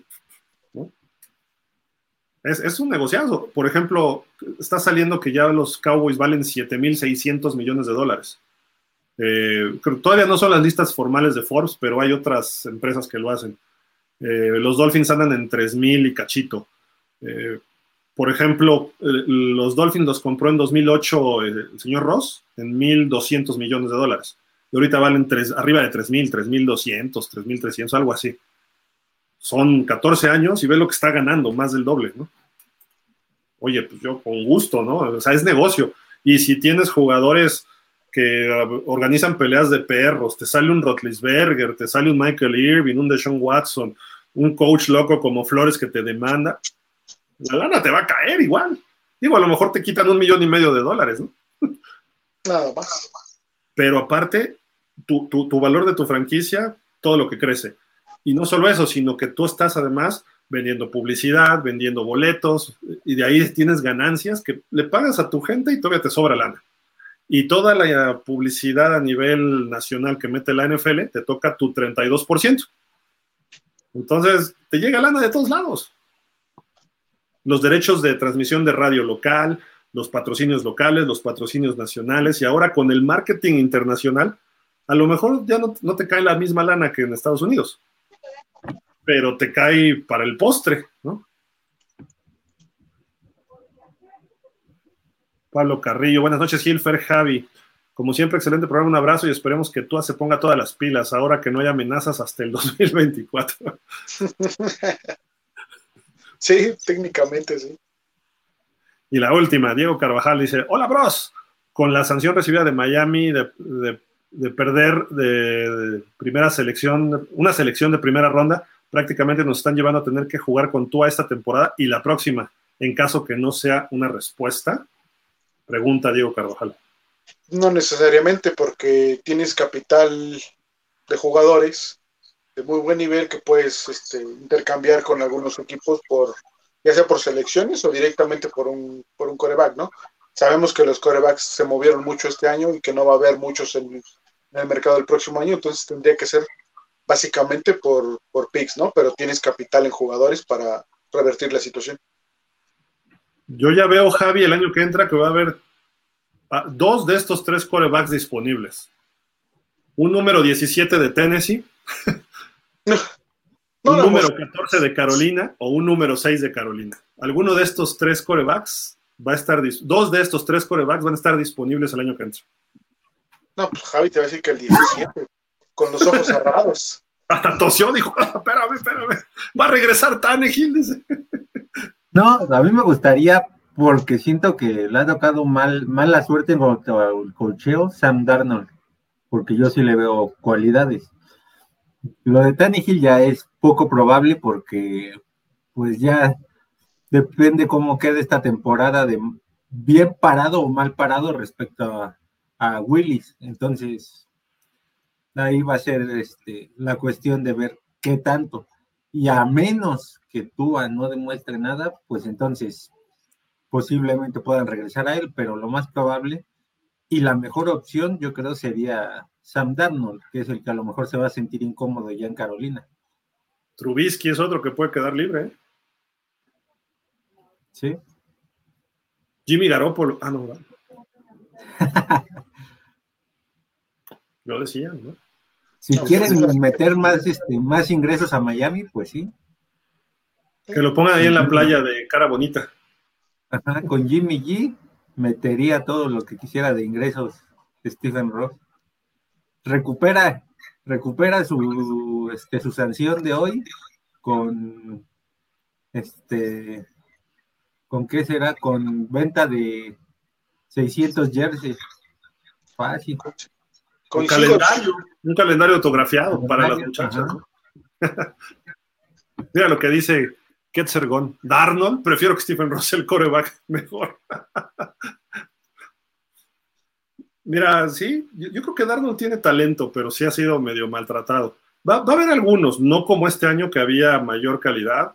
Un Russell Wilson, un Matt Ryan. A lo mejor Matt Ryan firmó por un año, pero ya va a estar viejo. Tannehill también, son de otras generaciones más para atrás.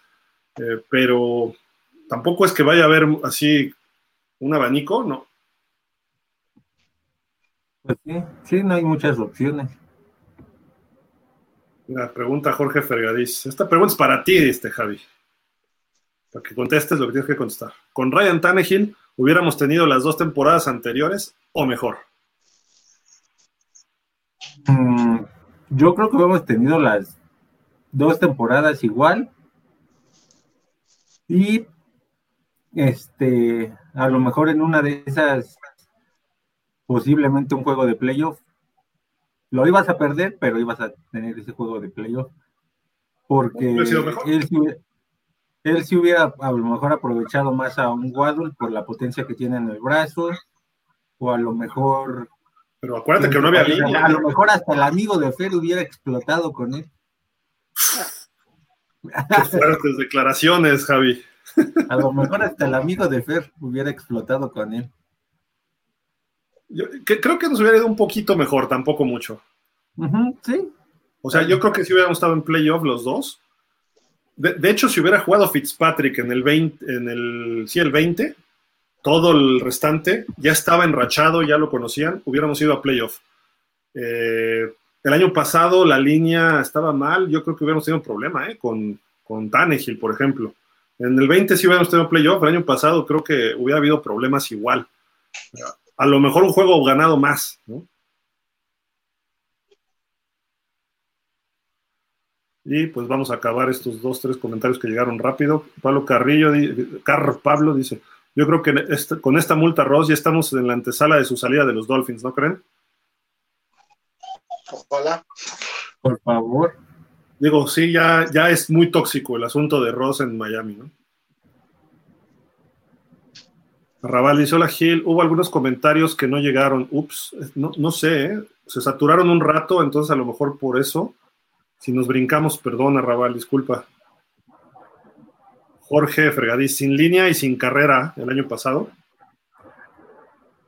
pero Tannehill tiene más colmillo que Tua y tenía más posibilidades de hacer cosas. Yo por eso sí creo que hubiéramos tenido no nueve, sino diez.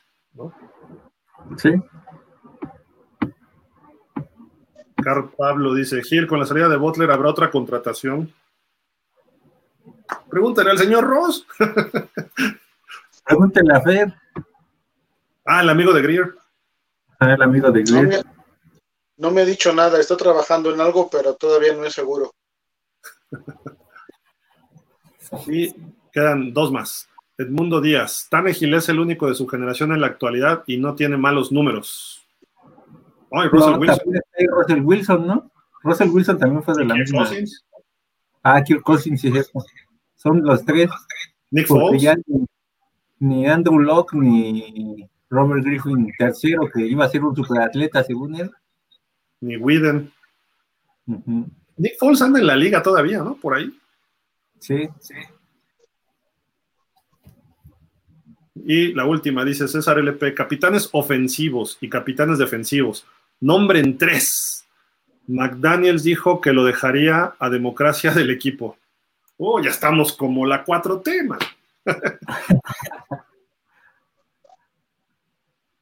Tres. Eh, digamos, Samsted, yo por maldoso le pondría a Tyreek Hill para que sienta lo que es presión ahora sí. Y quizá quién sería el otro. Tyreek Hill y vamos a poner a Jalen Waddle. Pues, son como los tres play o Gesicki. Y del lado defensivo, pues sería Howard, este Ogba y quién más y Baker son como sus Baker o Wilkins quien quieras de los dos ¿Tú, Fran? Yo te pongo a, a Tua, a Edmonds y ya a, a- a-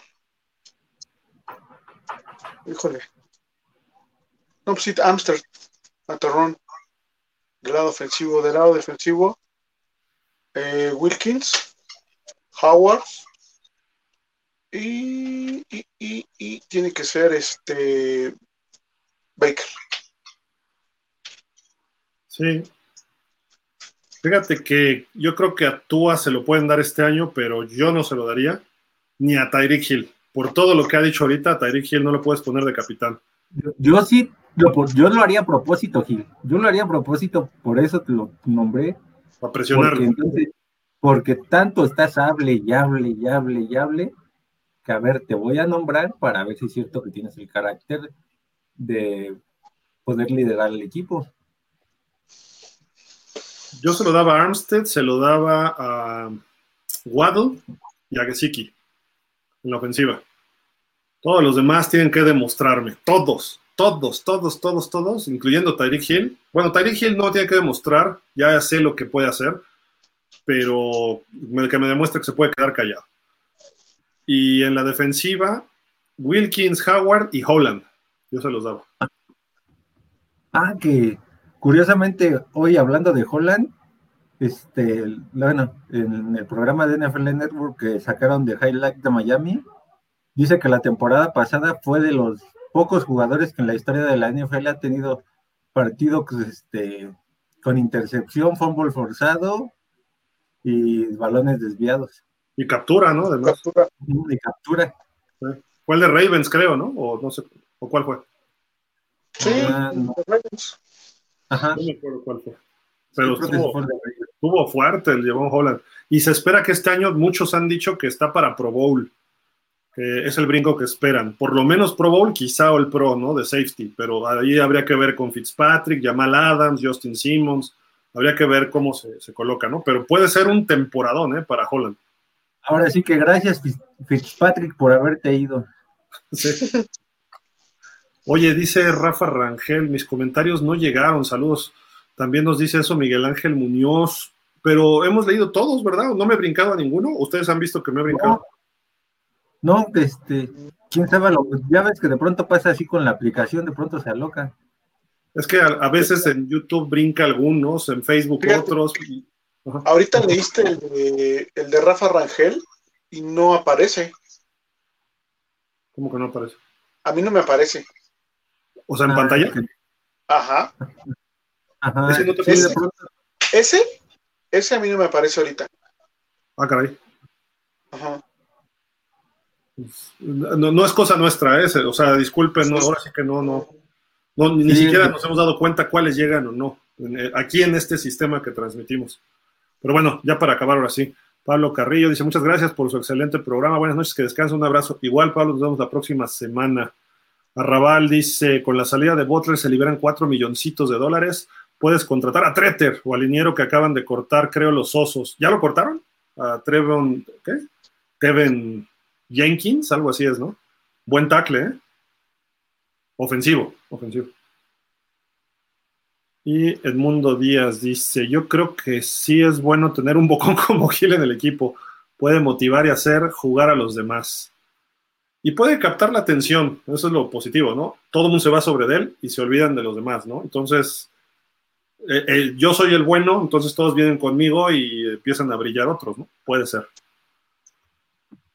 Jorge Fegadís, que los pongan y nos amanecemos. ok. Perdón, es que ni siquiera tenemos, hemos leído todos, ¿eh? todos los que nos aparecen aquí en la lista de Facebook, de Twitter, de YouTube, de LinkedIn, de Pausa, de Dolphins México y nada. Miguel Ángel Muñoz dice, saludos familia Dolphin, igual, igual, gracias, disculpen, esperemos que ya se resuelva para la próxima semana, pero estoy viendo si nos vencamos alguno y todos. No, todos. Incluso entró por ahí algo de, este, ¿cómo le llaman? De basura, ¿no? De algunos mensajes de basura. Pero bueno, muchas gracias. Este, Javi, ¿algo para despedir? Hoy estuviste más callado que de lo normal. no, este, pues ya esperando que sea el próximo sábado para ya, bueno, no este, sino dentro de 15, para ya ver a los delfines y, ver qué, qué, nos pueden ir este, demostrando. Sí, hay que, hay que ver bien los juegos de pretemporada, que por cierto, los que preguntaban, los pueden ver gratis en el Game Pass, pero tienes que abrir como tu cuenta y cancelar antes de la temporada, si no te hacen el cargo, ¿no? Eso es lo que creo que así la NFL te está enganchando. Esta temporada no está tan caro, pero pues ya. ¿Cuánto sale? 2.500. Normalmente casi siempre están casi 4.000. Sí, 3.000 y cacho. Este. Ajá. Pues es que lo bajan para que haya más gente, supongo, ¿no? Pero bueno, muchas gracias, Javi, como siempre. Fer. Gracias, Javi, gracias, Gil, Dolphins, como siempre, un gusto leerlos a todos. Ya sabemos que todos piensan distinto y eso es lo bueno de estar aquí. Este, eh, nada más como último comentario, Michael Dieter y Byron Jones están lesionados, son los que no han entrenado.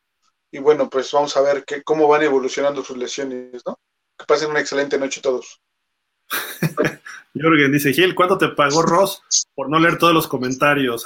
100 mil dólares por cada programa que no pase comentarios negativos.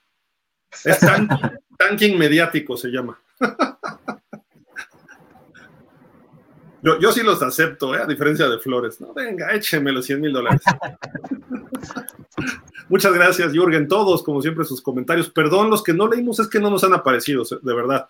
Pero ya saben que aquí leemos todos. Eh, muchísimas gracias, Fer, Javi, todos ustedes, y pues esperemos que las cosas ya vayan cuesta arriba en esta temporada y que ya no venga ningún otro, otro bajón. Eh, Javi, buenas noches, Fer, amigos, pásenla bien, cuídense, y pues nos despedimos como siempre, diciendo, aunque sancionen a nuestro dueño. Pins up. Pins up.